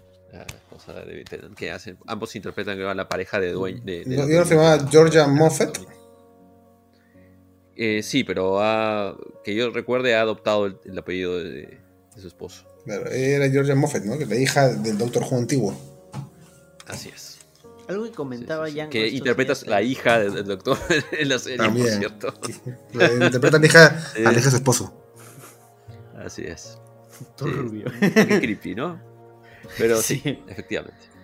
Este, algo que mencionaba esta semana ahí en el chat era lo de esta escena del pata matando a los gatitos. Eh, así es, así es, eso quería que llegar, efectivamente. Más, ¿no?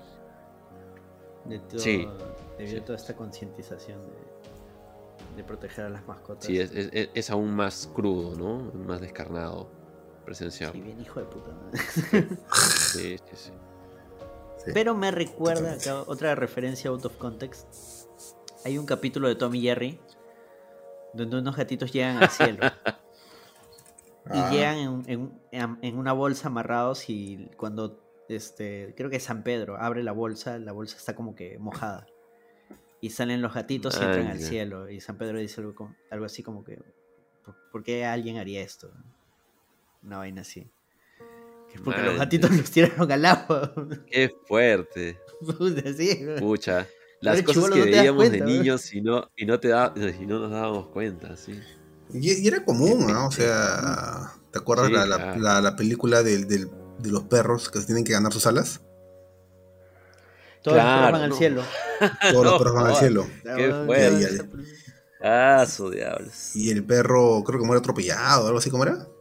Claro, es que hay una serie de, de películas que trataban de, de imitar el éxito de, Disney, pero con historias más, más fuertes, como el de la tostadora valiente. Puta, todo el mundo se muere en, esa película. Sí, pues, ¿no? que era normal, o sea, y los niños lo, o sea, no era, o sea, bueno, era normal para la época, ¿no? Claro, no, pero por ejemplo, mientras las historias de Disney eran un poco más soft, más tranqui, estas eran productoras que sí metían todo, así, vamos. No, y todos los perros van al cielo es que mueren y no puede ir, pero si no lo hacía en cierto tiempo se iba al infierno, algo así creo que era. Sí, sí, sí, Porque era un perro travieso, ¿no? Pero cuando se va al infierno, o cuando, o sea, cuando casi llega al infierno, hay como que un diablo, un dragón, ¿no? Que lo, se lo quiere comer, algo así, ¿no? Que tuvo serie animada, por cierto. Sí, ¿no? Sí, era un clásico también en los 90. Película animada tiene que tener su serie animada. Obvio. O su secuela para, para, televisión. Timón y Pumba, que era un spin-off del Rey León. Lilo y Stitch tuvo su serie. Ah, era un demonio, era un demonio que quemaba todo. Esa historia de los gatos dura 10, 13 minutos, no es muy larga. Y es bien chévere.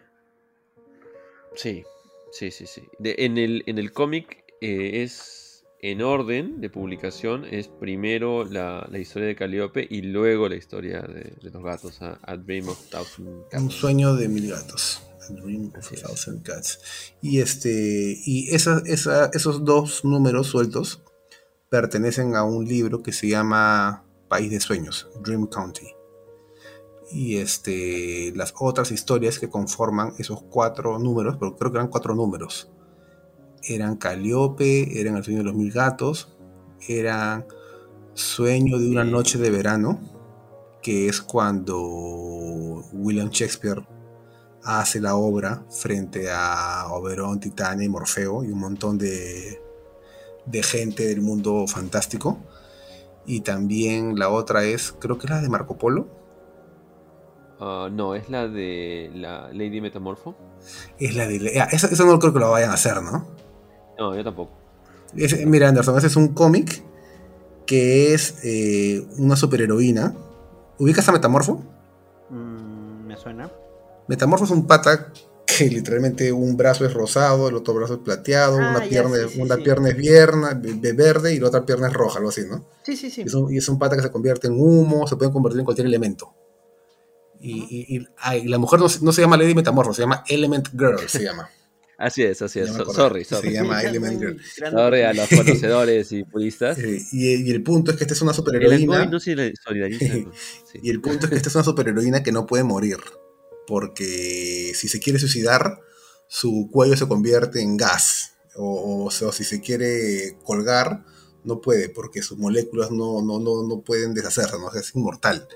Y la mujer es lo opuesto de Hop Gatling, es alguien que quiere morir. Y al final se junta con muerte y tienen una conversación, qué sé yo, y al final muere, ¿no? Y muere feliz. ¿Y por qué no adaptarían? Ah, bueno, porque es. Porque es una superheroína. O sea, ¿cómo, harías? O sea, a no ser que digas que sea. Tenés que cambiarla por completo, ¿no? Que sea Matt Hetty, quizás, ¿no? Bueno, es Matt Hetty que se quiere morir después, no sé, ¿no? Claro, o sea, le podrías dar. Eh, además está, el, está la cuestión de que no sale, no sale Morfeo, ¿no? Claro. Es un capítulo de. Ah, no sale Morfeo, es un capítulo de muerte, ¿no? Sí, sí. En la serie lo puedes poner a Morfeo un ratito ahí. Sí, bueno.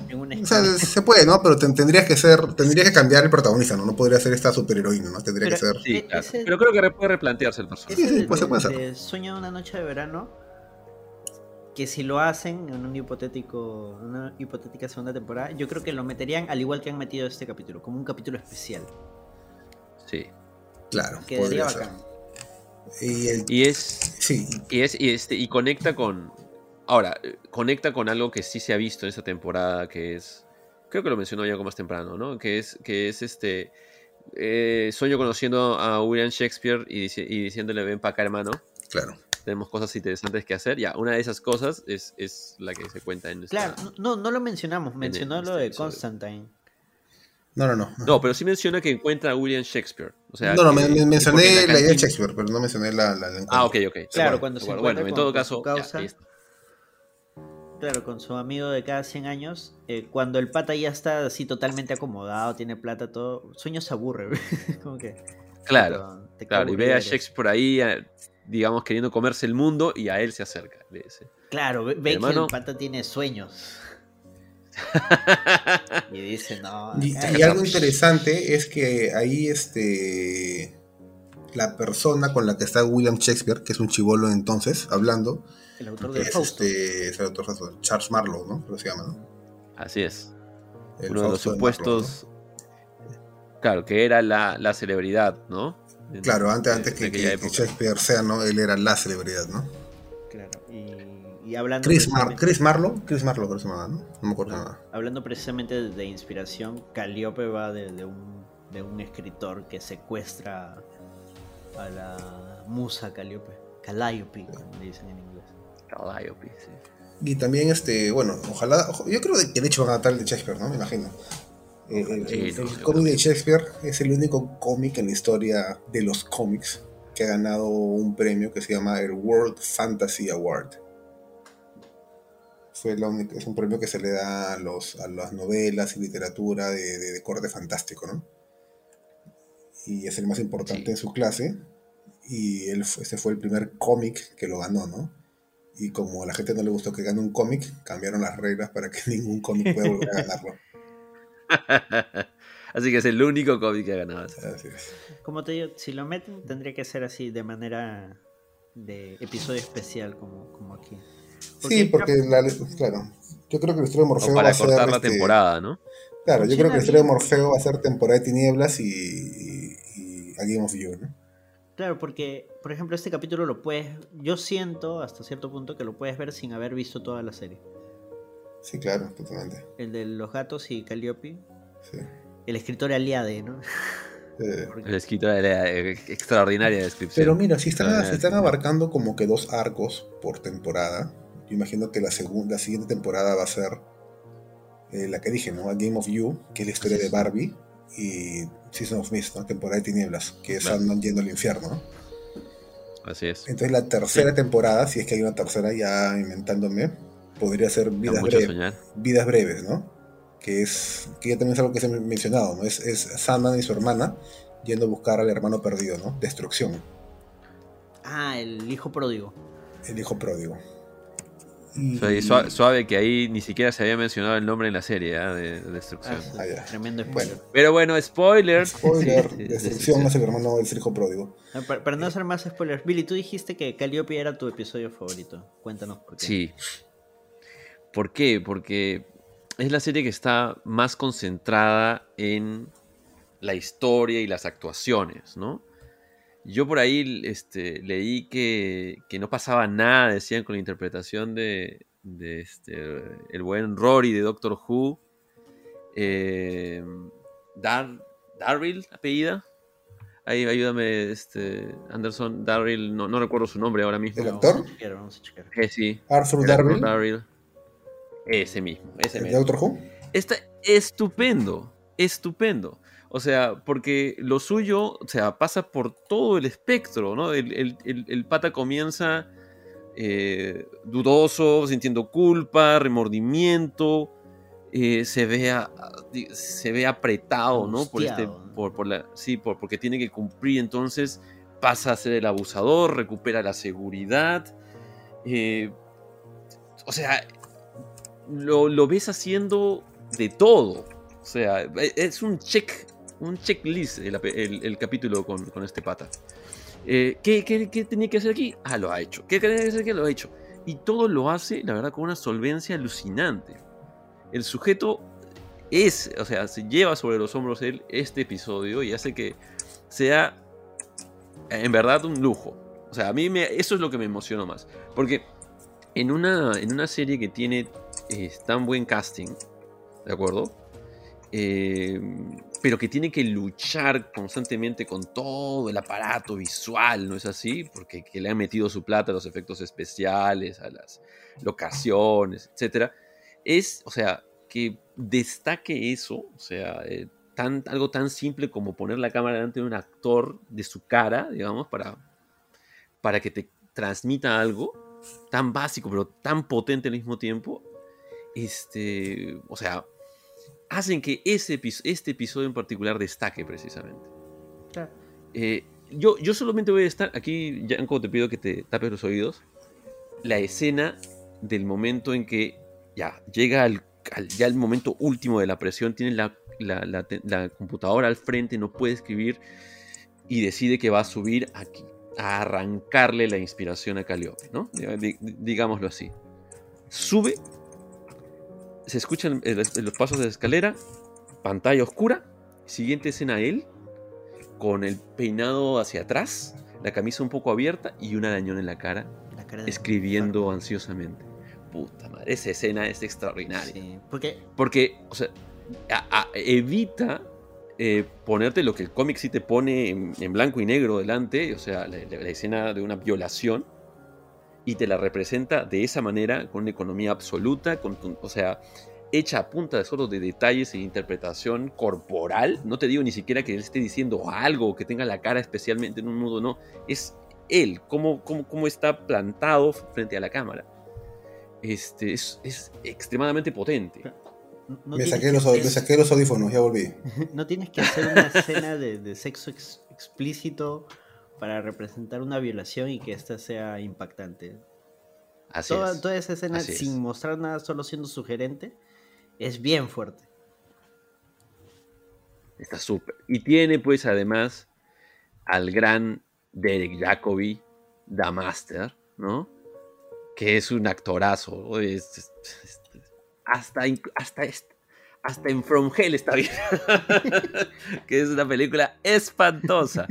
Este, no, sí es capo. ¿no? y está súper bien en, la escena, en sus escenas iniciales en el capítulo, ¿no? Claro, donde la tienen como... Calliope, como un escritor ya sí, y Sí, y que, y que, digamos, es malo, pero de una forma casual, ¿no? Es un malo extremadamente verosímil, porque eh, lo que sientes más entre desdén, ¿no? O sea... Es que creo que es eh, la el tema del poder corrompe, ¿no? O sea, el, claro. buscar inspiración, probó el poder de la inspiración, probó que puede escribir un libro, puede hacer otro, fama, éxito.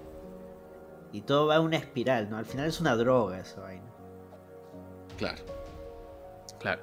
Y, y, pero quedándonos todavía pues en el personaje de Jacoby, el hecho de que muera fuera de cámara, ¿no? O sea, con esta referencia dada ahí este, al vuelo nomás en medio de la entrevista, ¿no? Y el detalle de la, de la llamada al editor. Eso también está súper, ¿no? Claro, se Porque te, da... sí, o sea, es, es tan poca... En, el gran, en la gran matemática de las cosas es bien poca cosa, ¿no? Esa es un poco la, venganza este, de, de Calliope sobre ese personaje, ¿no? Claro. o sea, en la gran suma de cosas era intrascendente, ¿no? Y es una de las cosas que, lleva al, prota de esta historia a sentir más miedo, ¿no? Porque si este huevón que en algún momento fue grande, terminó así, suicidándose en el olvido, ¿qué me va a esperar a mí? Claro, claro. Lo que puede explicar aún más este, su, resistencia, ¿no? A, dejarla ir, ¿no? Eh, pero a ver, este. Nuevamente, ¿no? El muchacho que hace de Satman está súper ahí. Tom, Tom, Tom Storage. Tom Storage. Que, que, tiene una interpretación ahí que, que, se, que se aparta un poquito del cómic, porque en el cómic llega, parece lobo. ya que hoy tú recordarás la escena que aparece ante el autor. Sí. Este, de costado, con los ojos brillando, parece lobo. Eh, aquí no, aquí el tipo es, es él, ¿no? Es, es, el que hemos, hemos estado viendo. Es que lo que decíamos, pues es cosa del dibujante, ¿no? Cada uno lo dibuja de, de manera distinta. Eh, pero, pero al mismo tiempo Asado. Eh, sigue funcionando, ¿no? Asado total. sí, sí, sigue funcionando de, oye, te lo advierto, ¿no? le dice, ¿quieres inspiración? Dice, dice como Casareto, te, te, ¿Quieres inspiración? Ah, inspiración. Inspiración toda. Y así, y, esa, toda esa escena de, de, cómo va soltando idea tras idea, yo escuchaba y decía, oye, en verdad, yo sí, sí se podría hacer algo con esto y se va soltando, va soltando, son decenas de ideas, una tras otra, una tras otra. Al, punto que, que, necesita anotarlas y no tiene nada y así que utiliza sus dedos y los escribe en la pared con su sangre hasta destrozar sus dedos. Es intenso, o sea, todo, toda esa secuencia es intensa, es un increchendo donde tú dices, puta, y, lo hace olvidar. sí, Sí, sí, y, es que, y eso también creo que es una muestra de lo que ha de la evolución del personaje, ¿no es así?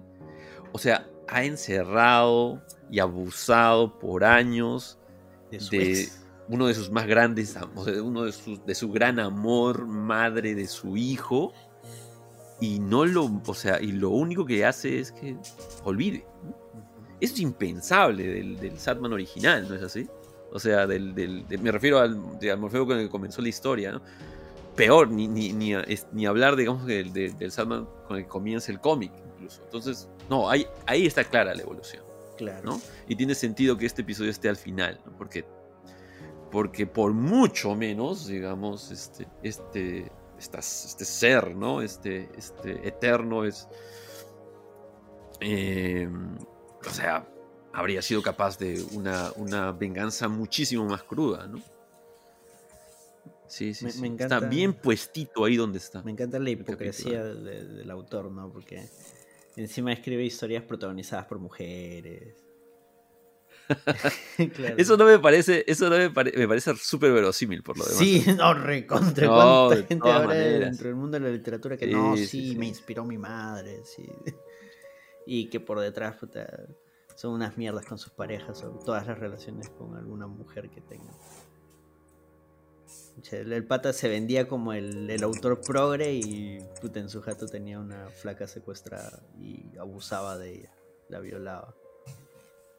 Pero incluso, aunque es un de, manera alegórica, en realidad es bastante real, la manera de cómo él se autoconvence de que lo que está haciendo no está de todo mal, queda grabado en las palabras que le dice el otro autor, ¿no? Le dice, recuerde, ella no es un ser humano, ella sabe lo que hace, ella ha sido creada para esto.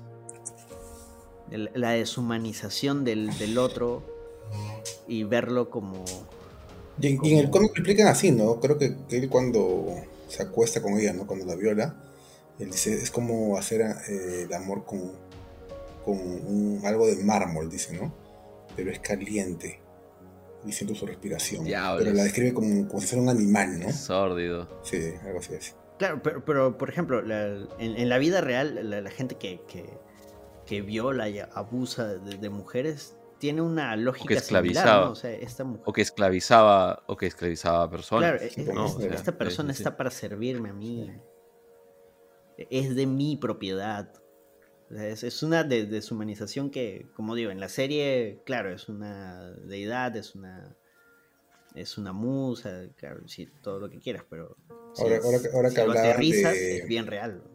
De que, de que el escritor Richard Maddox escribía sobre mujeres, me acordé de esta película con Jack Nicholson, eh, As Good As It Gets, que el pata era un escritor también y escribía libros con protagonistas mujeres. Y le preguntan, ¿no? Una fan, ¿no? Le pregunta, ¿cómo escribes tan bien personajes de mujeres? Y Jack Nicholson responde, pienso en un hombre y le quito todo sentido de razón y responsabilidad. era como que en la época era como que jajaja, ja, ja, ¿no? Pero esa película es de, finales de los 90, hace 20 años. eso, no jamás pasaría en una película hoy en día. Y, es lejos. Y es el protagonista.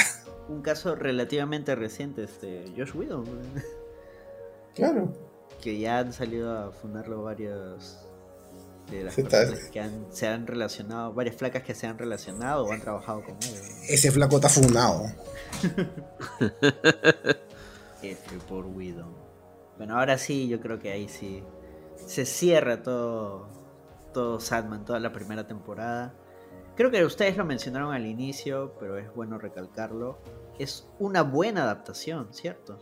Sí, es verdad. yo, yo, yo, yo, diría que es una muy buena adaptación en el sentido que transmite muy bien la sensación de leer el cómic, ¿no? Y además diría este, si ves la serie, bueno, asumiendo que la serie eventualmente cuenta todas las historias del cómic, yo no diría mucha necesidad de leer, de leer el cómic, porque es, creo que me parecen experiencias muy similares.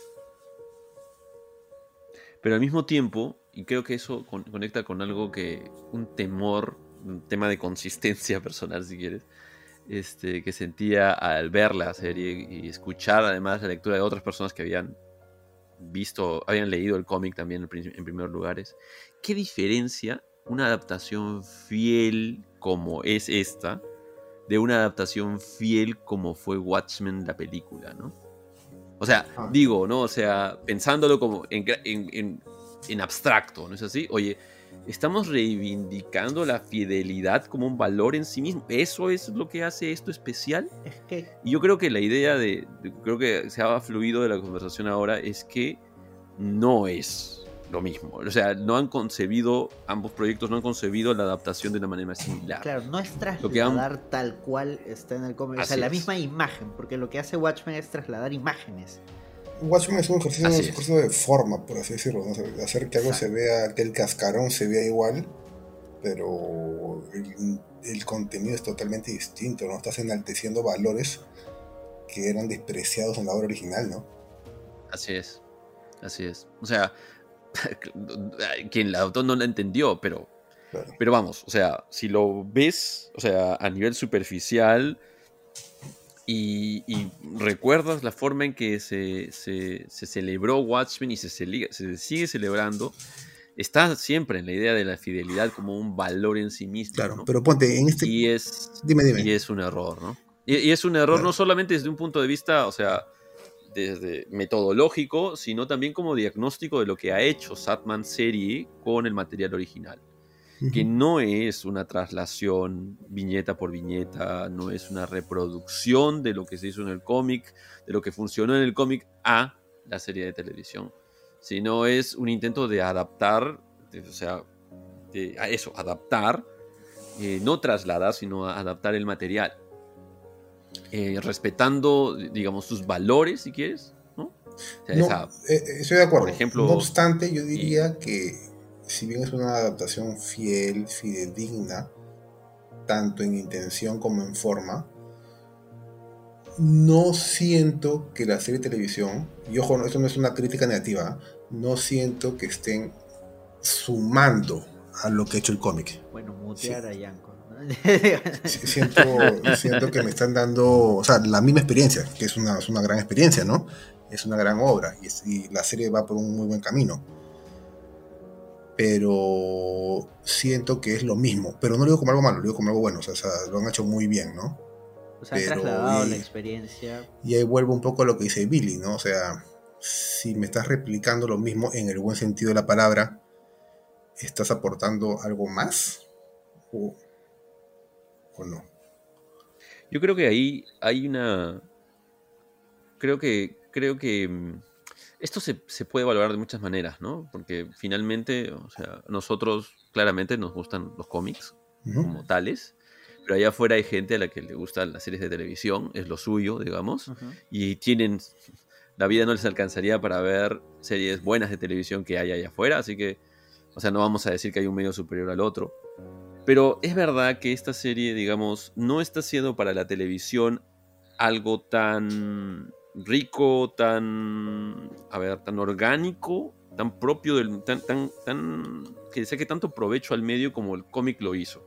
Porque hace, hace un rato hablábamos de cómo los primeros números de Satman están hechos con un código que homenajea a una, a una, una cabecera mítica de cómic de, de terror de su época en, la, en el arco de, Rose, eh, el, este Satman Kirviriano del que hablábamos está planteado, está planteado en páginas que homenajean a, Little Nemo, ¿no? Así es, el sueño, este, el, sueño de, Jetson en formas de, de, de viñetas de Winsor McKay, sí.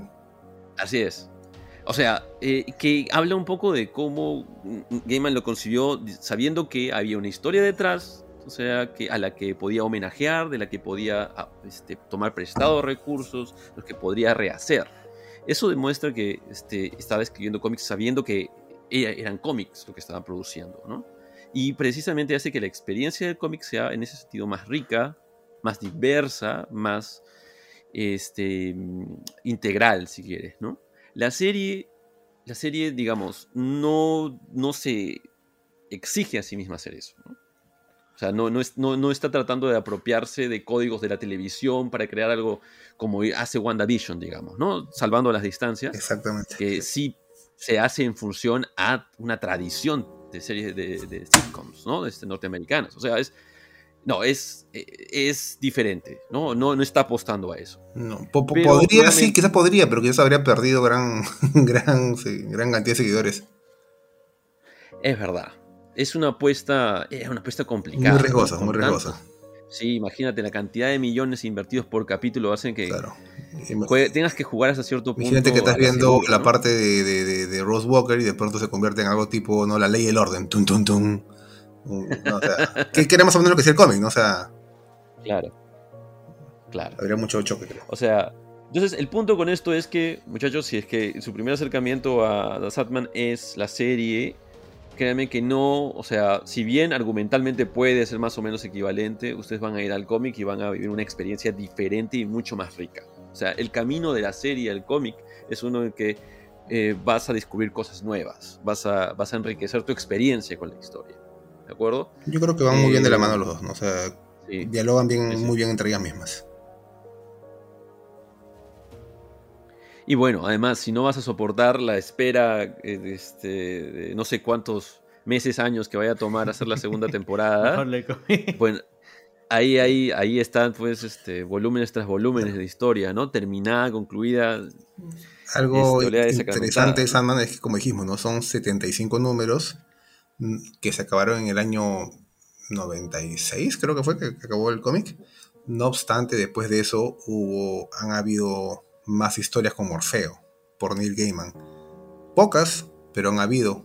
Hubo una novela ambientada en, una historia de corte de mitología asiática que se llamaba Dream japonesa. japonesa, Los cazadores de sueños, que es texto, es una novela de texto con ilustraciones de Yoshitaka Mano, el que hizo los diseños de Final Fantasy. Esa es una de, tienes una, una, una antología. Adaptada luego al cómic, ¿no? También por... y de ahí fue adaptado al cómic por P. Craig Russell, es verdad, sí. El eterno colaborador de Neil Gaiman. Tienes eh, Endless Nights, Sueños Eternos, que fue una antología en tapa dura. y me acuerdo que me aloqué, pues salió creo que en el año 2006, creo que 10 años luego que había acabado el cómic, ¿no? Y era como que la primera, la nueva gran obra después de 10 años de no haber visto nada de Sandman. Era como que, oh, ¿qué es esto? Yo, yo, yo me, lo, me acuerdo que me lo compré y lo esperé con muchas ansias. Que son siete cuentos cortos, cada uno enfocado en cada uno de los eternos. Eh, ¿Qué más hay? Ah, y bueno, y hace poco, hace 3, 4 años, hubo una nueva serie de 6 números de Morfeo, dibujado por J.H. Williams III y escrito por Neil Gaiman, que se llamaba Sandman Overture. Y era... 2015. 2015 fue, ¿no? 2015. Wow, qué rápido pasa el tiempo. Y era como que una aventura de Sandman eh, poco tiempo después de que había salido de, su prisión, creo, algo así era. No, e, en realidad es exactamente lo que pasa antes de ser este, apresado. Ah, sí, ok, ok, ok, Claro, claro, porque la idea es, ¿cómo es posible que estos pichirruchis hayan logrado atrapar a, este, al, sueño? Cómo No, lo que, hace la, lo que hace esta precuela es explicarte que, eh, Morfeo tuvo que hacer frente a una amenaza cósmica enorme que lo dejó tan débil que pudo, que pudo ser víctima precisamente de ese sortilegio, ¿no? Ok, ok, te me Y, tiene, tiene, por cierto, o sea, este, hemos hablado de, la familia de Morfeo, ¿no? Tiene además el twist, o sea, la, cerecita, digamos, de que te presenta quiénes son el papá y la mamá de Morfeo. Es, es, o sea, este, es, fue una vuelta al personaje, porque vale la pena aclararlo. Este, Gaiman tiene acordado con, con DC que nadie más puede escribir este, a Morfeo. Sin su consentimiento. Sí, o sea, ni muerte, ni nadie, más. No, no, con consentimiento deja que usen, por ejemplo, a muerte. Pero a Morfeo solo lo escribe él. O sea, Morfeo. Morfeo, Morfeo, no sueño.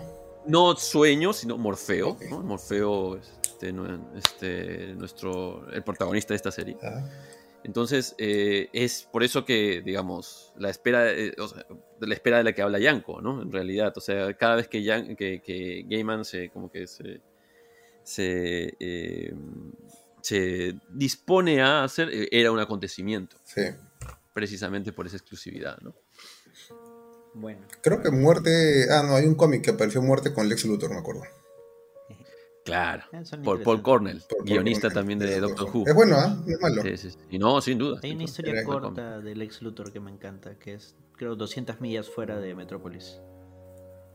Ah, no me acuerdo. Ah, Lex Luthor va a un restaurantito a 200 millas fuera de estos que están en la carretera y te muestran lo caca que puede ser Lex Luthor. O sea, como que le empieza a meter letra a la, a la mesera y Lex Luthor logra que pese a que la ha basureado y todo, de que le baja tanto la autoestima que la flaca termina llamándole a cuando él se va. es, bacán, o sea, te, muestra cómo él es un real villano sin tener superpoderes. Sí, Lex, Lexi. Y ahora sí, muchas gracias, Yanko, muchas gracias, a ustedes por invitarnos. Ha sido uno de los langoys más largos de, los últimos tiempos. Ahorita lo voy a editar y va a salir tres horas mínimo. Cinco horas. Sus diablos. Dios. sí, todo Sea, todo sea perdone. Perdone la teleaudiencia. No, no, está bien. Hace tiempo que no hacíamos un langoy tan largo. El más largo creo hasta ahorita es el de Evangelion, que duró como cuatro horas y media. ¿Cómo fue posible eso? Y eso fue porque cantaron la canción en, repeat 10 veces. Todos los que han llegado hasta acá, vuelvan a ver la serie si pueden, si quieren que haya una segunda temporada. sí, es. Sí le arrancó bien, estuvo como que dos semanas en los primeros puestos, pero ahorita sí ya... El clásico descenso de cualquier serie de Netflix. Claro, claro. Pero ojalá, pues, ojalá le den una temporada. Esperemos. Siendo tan cara, en verdad, hacer una segunda, por más de que le vaya bien, es una apuesta, en estos tiempos sobre todo, de cancelaciones, fusiones y demás, es una apuesta complicada. Agradezcamos que... existe esta primera temporada, al menos. Sí, sí, muchas gracias a ustedes, muchas gracias. Saben dónde seguirnos, saben dónde encontrarnos. Compartan este programa si les gustó y si no les gustó, también compártanlo, porque de repente a otra persona sí le va a gustar. Hablamos. Muchas gracias. Chau, chau, chau. que se ha quedado hasta el final escuchándonos. Chau, chicos, gracias. Un abrazo.